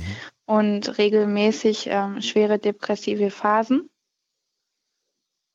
Ähm, und das ist jetzt einerseits natürlich so, dass das den Alltag sehr schwierig gestaltet. Gerade jetzt durch die Corona-Zeit wurde das auch äh, massiv, hat sich das verschlechtert, mhm. Ähm, weil man einfach weniger Möglichkeiten hat. Und ähm, mein Mann ist deswegen auch äh, arbeitslos. Also er ist ähm, mehr oder weniger arbeitsunfähig. Mhm. Allerdings ähm, hat er natürlich die Hoffnung, dass es irgendwann weitergehen könnte. Er möchte eigentlich gerne eine Umschulung machen. Mhm. Darf ich fragen, ähm, hat die, die, dieser Zustand der Arbeitslosigkeit äh, in irgendeiner Weise etwas mit, mit äh, Pandemie, Corona äh, zu tun oder Nein, war das, das unabhängig war vorher davon? schon. War vorher. Ja. Okay, ja. Mhm. Ähm, und ähm, mhm. ein weiteres Problem ist eben, dass er eigentlich äh, erst äh, eine geeignete Therapie bräuchte, aber seine äh, vorherige Therapie äh, ist abgebrochen worden, da sein damaliger Arzt ähm, von einem Tag auf den anderen aufgehört hat. Warum wissen wir nicht, das wurde uns nicht gesagt. Und ähm, er hätte praktisch dann komplett von vorne anfangen müssen und mhm. ähm, er hat dadurch die Motivation verloren. Und ähm, es ist eben auch schwierig, eine geeignete Therapie zu finden, da bei diesen Therapien die Richtlinien, wie das abzulaufen hat, sehr äh, engstirnig sind und sich sehr wenig an den tatsächlichen Problemen orientieren. Also ähm, es gibt ganz klare Richtlinien, was zuerst passieren muss. Und ähm, das passt eben nicht so richtig zu uns. Mhm. Das heißt, ähm, ist das ein, ein Gefühl, ähm, dass du oder das im Moment, ich habe den Eindruck, dass sozusagen ähm, die große Last dieser Familienexistenz und auch der Bewältigung ähm, des familiären Alltags, die große Last trägst du. Ja. Ähm, hast du den Eindruck, dass es, wenn, wenn du sagst, die, die Regeln sind nicht äh, für uns gemacht, gibt es in irgendeiner Form die Möglichkeit, institutionelle Hilfe zu suchen, in Anspruch zu nehmen? Oder ist es so, dass du sagst, im Grunde sind wir in einer ja in einer Situation, dass wir im tiefen Loch sind und umgeben sind von Strukturen, die, keinen, die keine wirkliche Hilfe daraus bieten? Ähm, ja, also es gibt einerseits natürlich Angebote, allerdings sind die Hürden sehr, sehr hoch. Und ähm, für gerade, also ich kann da meinen Mann auch nur geringfügig unterstützen, weil er sich da eigentlich selber drum kümmern muss. Mhm. Ähm, Und äh, für einen depressiven Mensch ist das aber sehr schwer zu bewältigen. Also zum Beispiel bei den Ärzten kommt man auf Wartelisten, mhm. wo man dann in regelmäßigen Abständen sich immer wieder melden muss. Und wenn man sich zum Beispiel nicht auf den Tag genau immer meldet, dann äh, fliegt man von der Warteliste runter. Mhm. Und ähm, also das, und es gibt natürlich auch viel bürokratische Hürden. Ähm, und das ist eben in der Situation, in der mein Mann ist, äh, sehr schwierig zu bewältigen. Ja, äh, jetzt ist dieses äh, sozusagen dieses Verlangen, dass man sich regelmäßig äh, melden muss, wenn man da auf der Warteliste ist und nach vorn rücken will und einen Therapieplatz äh, zum Beispiel haben will. Das wird ja damit begründet, ähm, dass die Institutionen oder auch Ärzte sagen, es ist einfach wichtig und Therapie kann nur erfolgreich sein, wenn die Menschen es selbst auch wollen und mhm. eine eigene Initiative ähm, dafür haben, sonst geht es alles nicht. Und dieses sich regelmäßig melden wird, glaube ich, gesehen ähm, als Ausdruck dieses eigenen Willens, ähm, mhm. sich darauf einzulassen. Das scheint mir erstmal kein, wie soll ich sagen, kein völlig unbilliges oder kein völlig falsches äh, Argument zu sein. Mhm. Oder würdest du sagen, nein, das geht gar nicht so? Ähm, das ist einerseits, also die Begründung ist schon richtig. Allerdings heißt das auch, dass man Leute, die das nicht schaffen, komplett fallen lässt. Also ähm, ich, das sind dann zum Beispiel, wie ich jetzt, die Angehörigen ähm, komplett im Stich gelassen. Mhm. Und ähm, andererseits ist es bei meinem Mann so, dass er eben Phasen hat, in denen er viel Energie hat und was ändern möchte und sich bemüht. Und dann aber eben auch immer wieder ähm, äh, Phasen kommen, in denen es ihm sehr schlecht geht. Und das lässt sich eben ähm, nur schwer kontrollieren. Mhm. Und das ist eben, es ist nicht so, dass das ein Dauerzustand ist. Ja, ich verstehe. Es, es ist sozusagen ähm, eine, eine Schwankung ähm, der persönlichen Befindlichkeit und äh, auch Handlungsfähigkeit, die orientiert sich nicht unbedingt an den Zyklen dessen, was erwartet wird. Mhm, und genau. als kranker Mensch kann man eben nicht äh, oder nur sehr begrenzt äh, darüber ähm, entscheiden, das ändere ich jetzt oder so. Das ist, das macht eben diese, glaube ich, gerade bei psychischen Krankheiten ist es dann, dann so, dass man diese Fähigkeit situativ dann ähm, einfach nicht hat. Ähm, mhm. Wie, äh, wie geht ihr damit um, äh, wenn ich das fragen darf? Ist es so, dass das im Wesentlichen jetzt innerhalb eurer kleinen Familie, und ich meine, Du sagtest ein einjähriges Kind, das ist ja mhm. ähm, auch eine, äh, eine große Herausforderung, sozusagen auch da den Alltag zu gestalten. Ähm, mhm. Habt ihr in, in irgendeiner Weise ähm, Formen von, von sozialen Vernetzungen, wo ihr diese äh, Herausforderungen, die Aufgaben mit anderen auch noch besprechen könnt? Äh, oder ist das wirklich im Wesentlichen Zeit, dass ihr beide dies auszutragen haben? Nein, also äh, die Unterstützung haben wir leider überhaupt nicht. Hm. Ähm, wir versuchen, dass unser Sohn da möglichst wenig drunter zu leiden hat ähm, und dass es ihm so gut wie möglich geht. Ähm, es ist halt so, dass unsere Verwandtschaft ähm, weiter weg wohnt. Unsere hm. Verwandten wohnen alle in Berlin für uns ist es schwierig, äh, sich natürlich eine Wohnung in Berlin zu suchen, wenn man schlechtes Einkommen hat. Ja. Ähm, und wir haben in unserer, in unserer Umgebung eigentlich niemand, der mal helfen kann bei irgendwas oder äh, unterstützend tätig sein kann. Ähm, hast du Erwartungen an, wie soll ich sagen, an die Politik, und da mache ich jetzt gar keinen Unterschied, ist das eine kommunale Ebene oder eine Landesebene mhm. oder Bundesebene, wo du sagst, äh, du hast beschrieben, ihr, ihr sitzt sozusagen in vielfacher Weise zwischen den Stühlen. ähm, mhm. auch in den Mühlen der, der, Systeme, die, die für euch offenbar nicht geschaffen oder nicht passend sind. Ähm, was würdest du fordern oder erwarten, was für euch und es gibt vielleicht andere Menschen in ähnlicher Situation eine tatsächliche Hilfe wäre? Also einmal wäre zum Beispiel, dass ähm, institutionelle Strukturen flexibler gestaltet werden, dass man ähm, einfacheren Zugang hat, wenn der auch erstmal jetzt nicht ähm, therapeutisch wäre, sondern erstmal Alltagshilfe Sozialarbeit etc. Äh, Gerade für auch noch die Leute, die keine Unterstützung haben, wie mein Mann jetzt mich zum Beispiel, ähm, wäre das ähm, sehr wichtig, dass das ähm, einfach Hilfe zu bekommen wäre. Ähm, und ein anderer Punkt, ähm, also ja, durch die Corona-Maßnahmen ist das momentan auch alles sehr erschwert. Ähm, ich hoffe, dass sich das dann bald wieder bessert. Und ein anderer Punkt ist, der gesellschaftliche Umgang damit ähm, mhm. ist sehr schwierig. Also zum Beispiel von Familienmitgliedern wird seine Krankheit oft nicht richtig anerkannt. Also die sehen nicht, äh, was das für den Alltag für Probleme bereitet. Weil natürlich, wenn er irgendwo zu Besuch ist, dann ähm, ist die Situation meistens ein bisschen besser und nicht so schlimm wie zu mhm. Hause.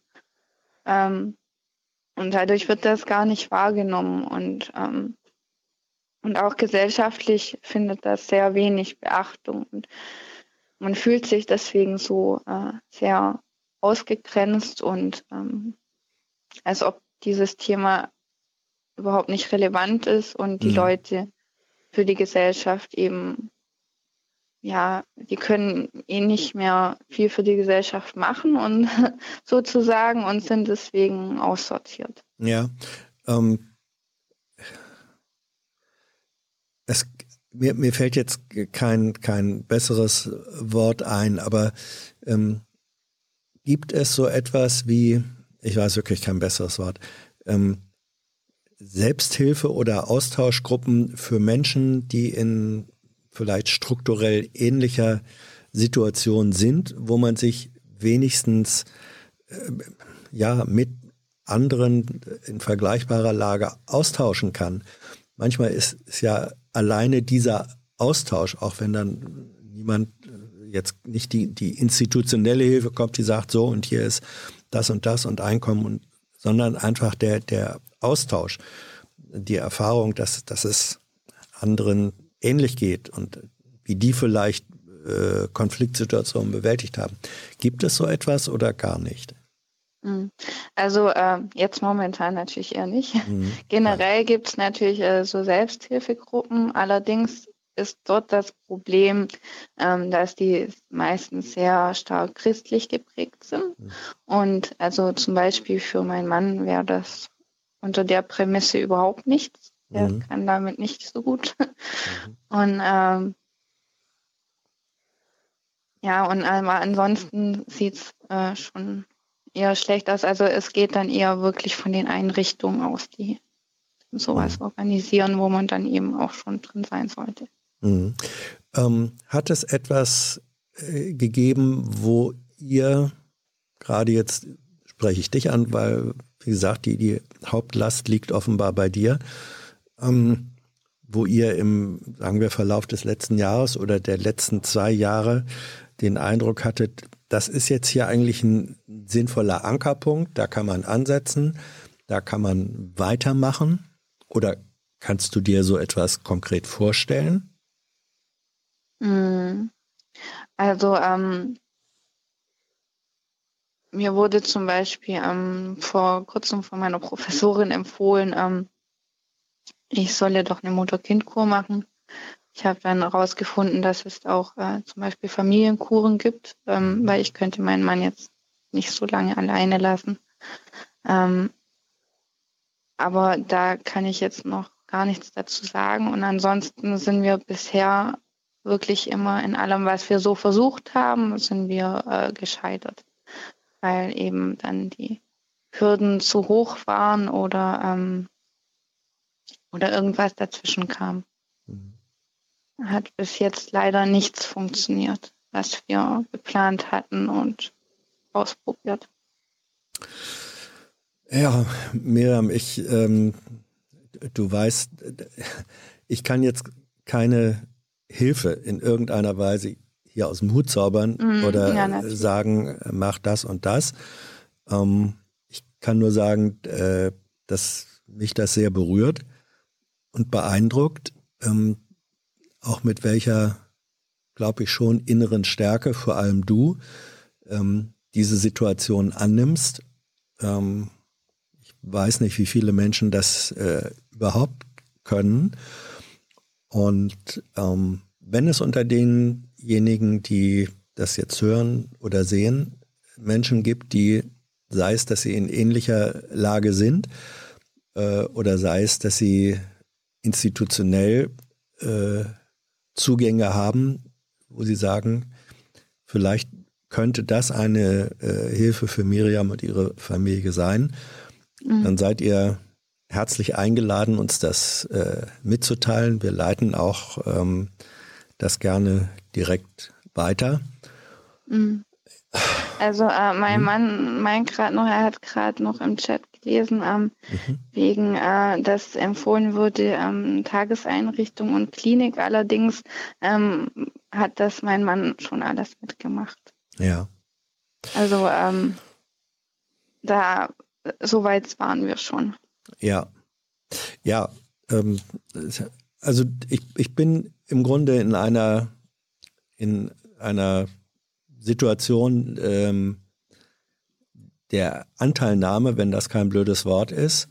Ähm, und ich bin zutiefst beeindruckt durch das, was ich von dir ähm, erfahre. Und gleichzeitig bin ich da völlig, äh, völlig hilflos, weil ich nicht wüsste, was ich jetzt äh, sozusagen raten oder äh, empfehlen könnte. Ich ähm, hoffe, dass, dass du und ihr ähm, auch weiterhin die Kraft habt, äh, dieses, diese Arbeit, die es, ja ist, allen Widrigkeiten zum Trotz weiterzugehen. Und ähm, wie du sagtest, du hast oder ihr habt ein, ein einjähriges Kind und äh, ein Stück weit geht es wohl wesentlich auch einfach darum, dieses, äh, dieses Kind in, in ein Leben zu führen. Du hattest ja gesagt am Anfang, dass es möglichst wenig in irgendeiner Weise negativ äh, Erfahrungen machen soll.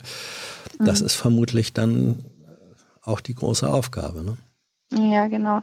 Ja, das ist ähm, das, wofür wir jetzt auch äh, die ganze Zeit planen, äh, wie wir möglichst vorgehen können, um von ihm eben den Schaden so gut es geht abzuhalten und mhm. beziehungsweise mein Mann so weit zu helfen, ähm, dass man sich eine halbwegs ähm, normale Zukunft aufbauen kann.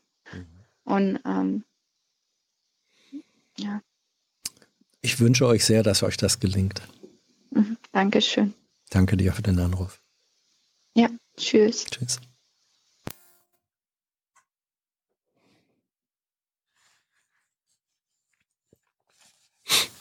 Ja.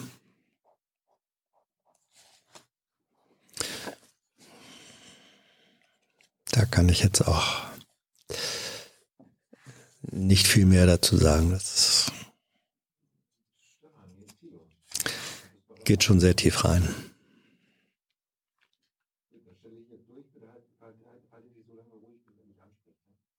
Ja.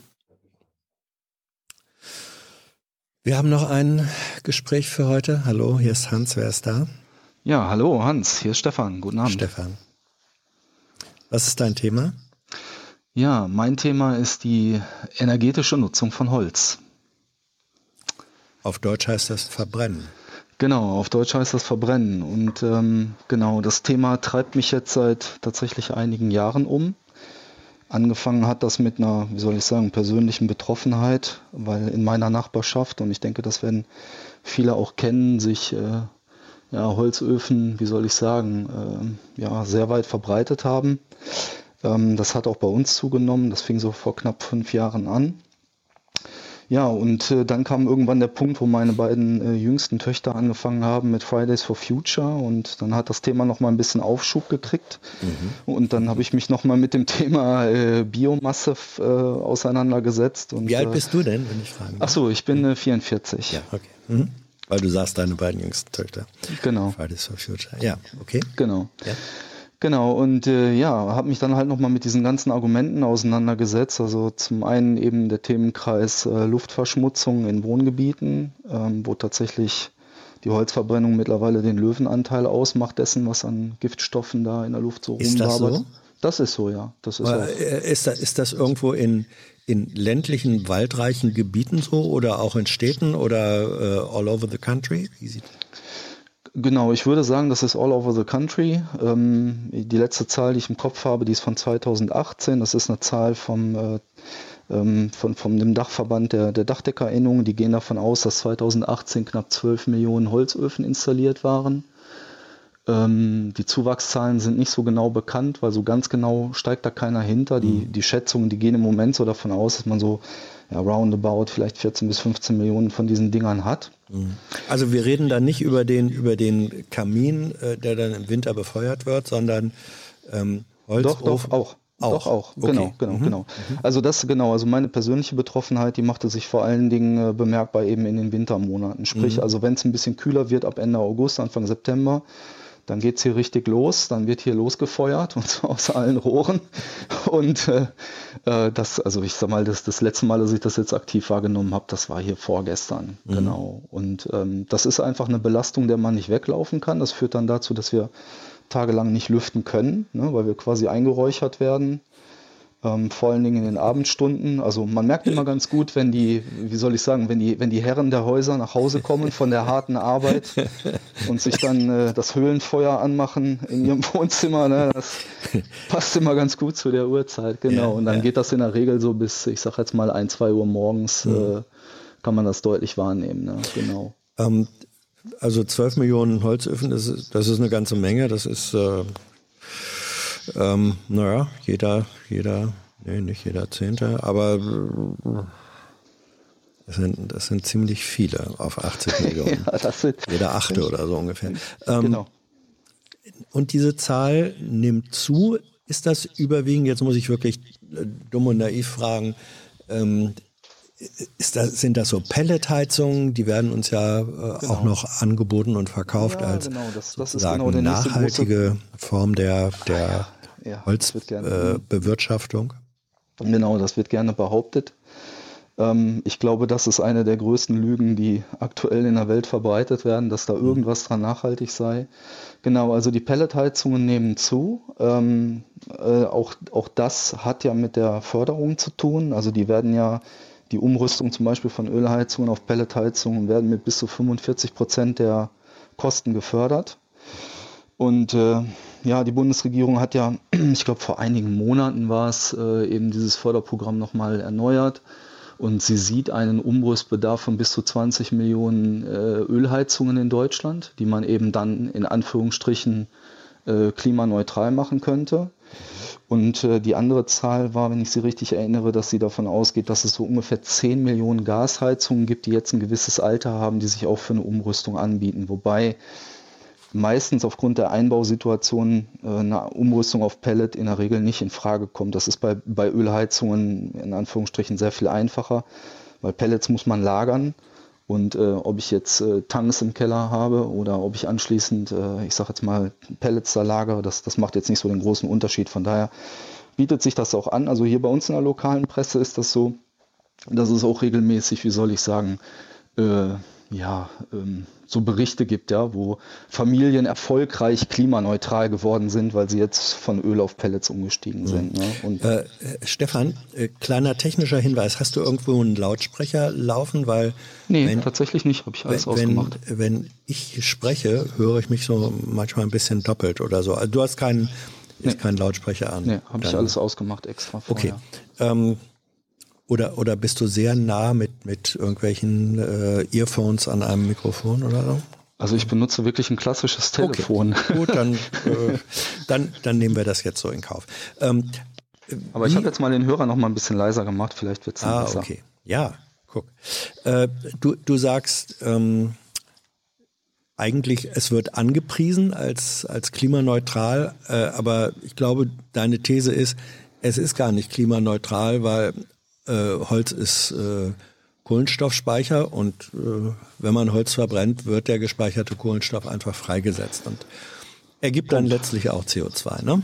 Genau, Punkt, genau. Und ja. äh, dann kommt, also je nachdem, mit wem man sich dann unterhält oder wem man jetzt gerade zuhört, die, ich sage jetzt mal, die Befürworter dieser, dieser Argumentation, die kommen dann mit dem Argument, es wird ja nur das CO2 verbrannt, was vorher durch den Baum aufgenommen wurde. Und da würde ich sagen, ja, das ist aber wahrscheinlich bei jedem Brennstoff so. Also auch Kohle ist ja mal CO2 gewesen, was von Bäumen aufgenommen wurde. Ne? Das ist Öl ist ein bisschen anders gelagert, aber letzten Endes, das muss ja irgendwo herkommen. Ne? Also das, das ist ja, wie soll ich sagen, das ist ein eher ein, ein seltsames Argument, würde ich mal sagen. Ähm, das zweite Argument, was dann immer ins Feld geführt wird, ist ja, aber es wächst ja nach.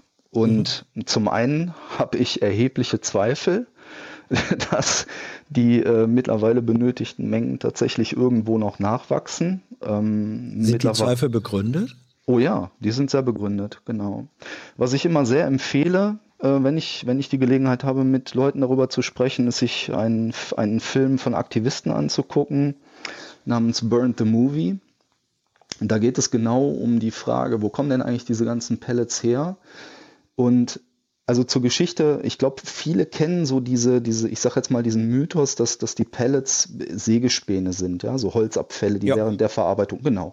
Das gibt es auch, das will ich auch gar nicht bestreiten. Also ich würde auch niemals das Gegenteil behaupten. Ich denke, das ist auch ein, ähm, also wenn man irgendwie diese Reste sinnvoll verwertet, dann bleibt einem auch wahrscheinlich nicht mehr so richtig viel übrig, außer daraus Dämmmaterial zu machen oder Pellets oder sonst irgendwas, ne, weil das viel zu fein ist. Aber ähm, wenn wir mal über Größenordnungen sprechen wollen, ähm, dann ist es so, dass äh, nur, also mal ein kleines Beispiel, es gibt ein Kraftwerk in Großbritannien, Drax nennt sich das, das ist ein ehemaliges Kohlekraftwerk, das ist auf Pellets äh, umgerüstet worden. Dieses Kraftwerk verbrennt im Monat alleine 400.000 Tonnen Pellets.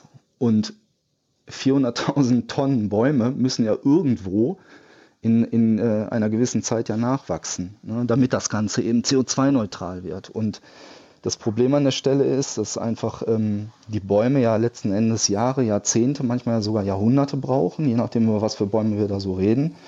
Und letzten Endes dann innerhalb von Wochen, Stunden verbrennen. Ne? Und äh, insofern passt quasi einfach die Produktionszeit in, in keinster Weise zu der Verbrauchszeit. Ne? Und mhm.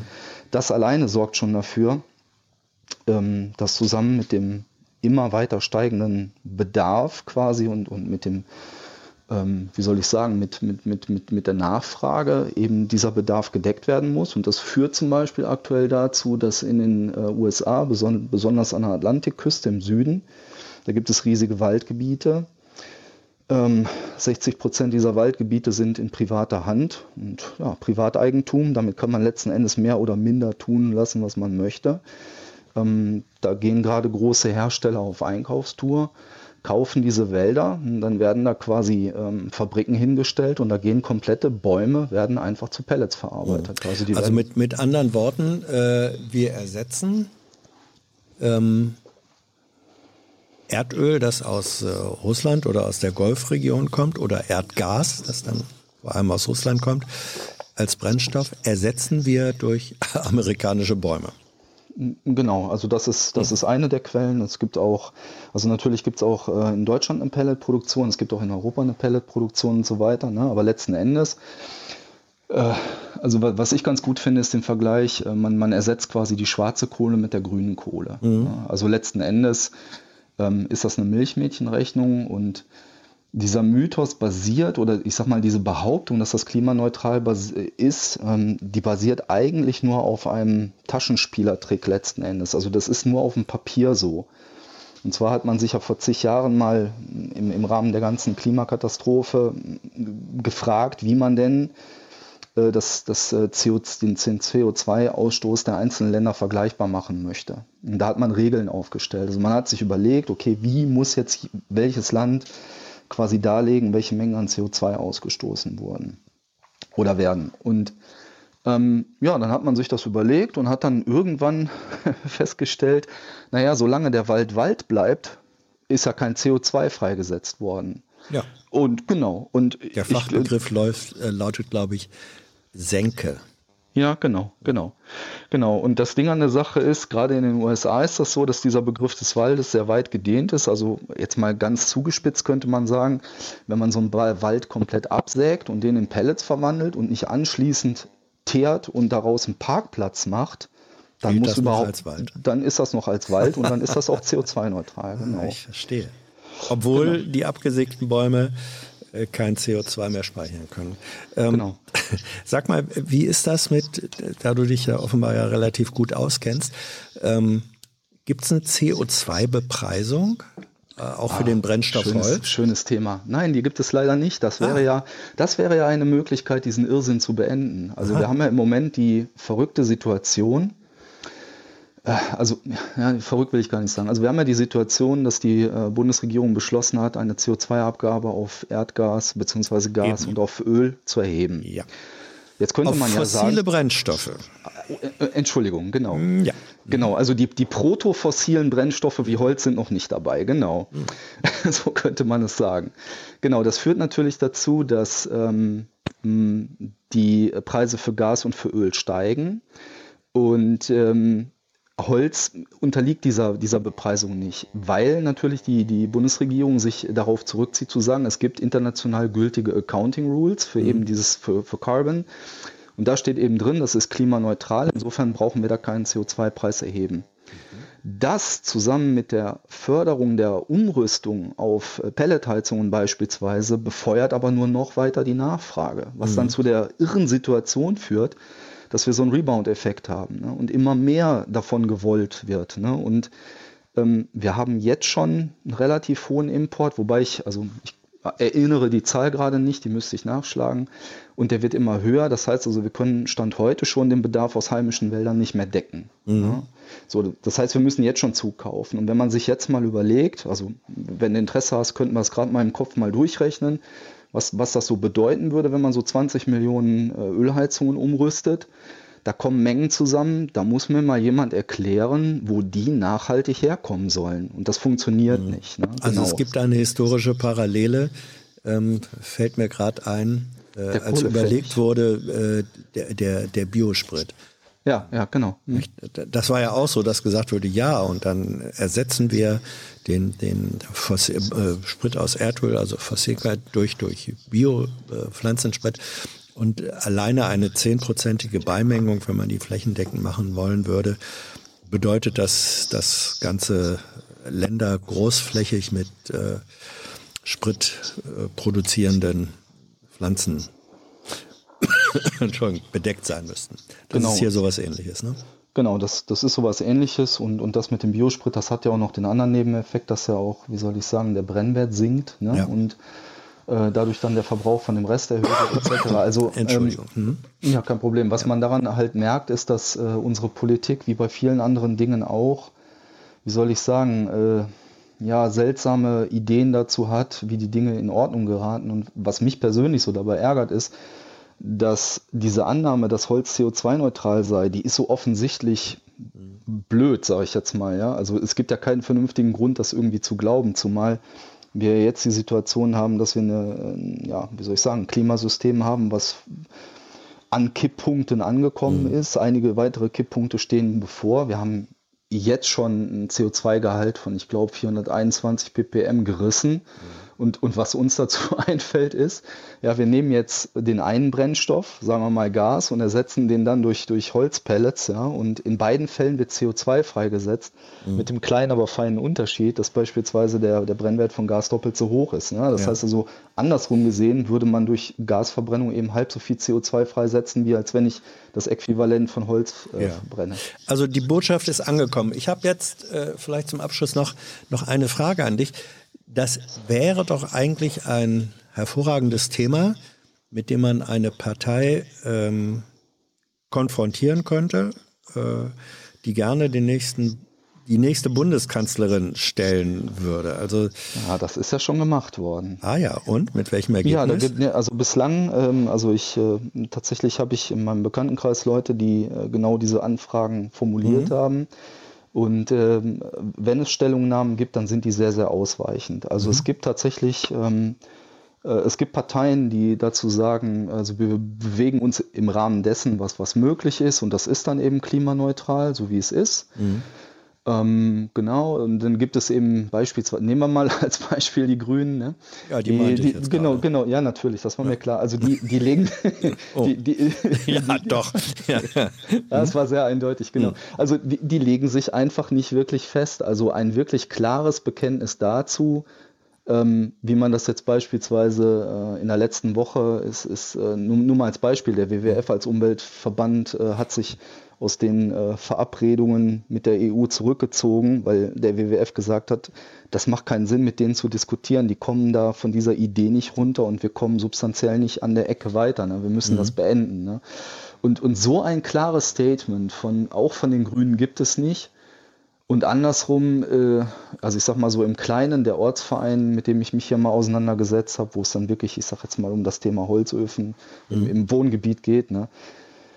Ja, da läuft man beim Vorsitzenden vorbei und hat er den Ofen an. Ja, was soll ich dazu sagen? Also, das ist schwierig, ja. Es ist schwierig. Ja, ja, ja, ja. ja.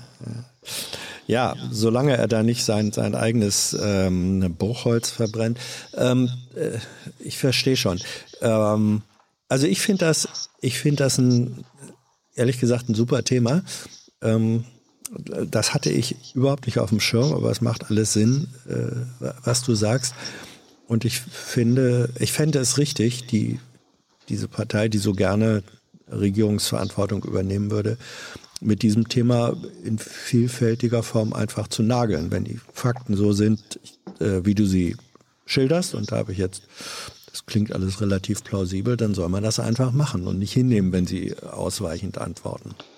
Ja, und dann, dann kommt, ich sage jetzt mal, irgendwann Regierungsverantwortung und dann reden wir vielleicht über das Thema Wettbewerbsfähigkeit von, von, von äh, ich sage jetzt mal, von, von äh, irgendeiner deutschen Wirtschaftsseite, die dann mhm. sagt, ja, Moment mal, ne? also für uns gelten jetzt viel strengere Regeln als für alle anderen europäischen oder weltweiten Partner und wir haben jetzt unter dieser Situation zu leiden. Ne?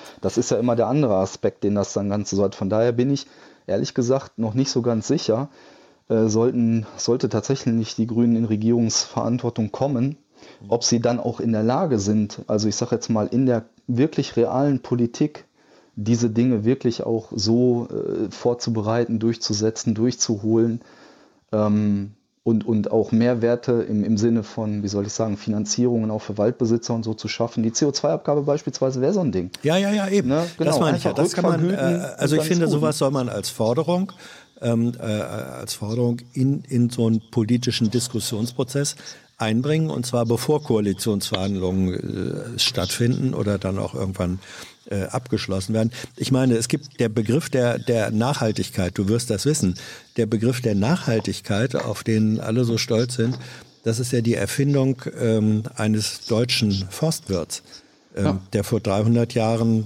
äh, Hans Karl von Karlowitz, der vor 300 Jahren festgestellt hat, man dürfe aus einem Wald nicht mehr Holz entnehmen, als im selben Zeitraum nachwachsen könne.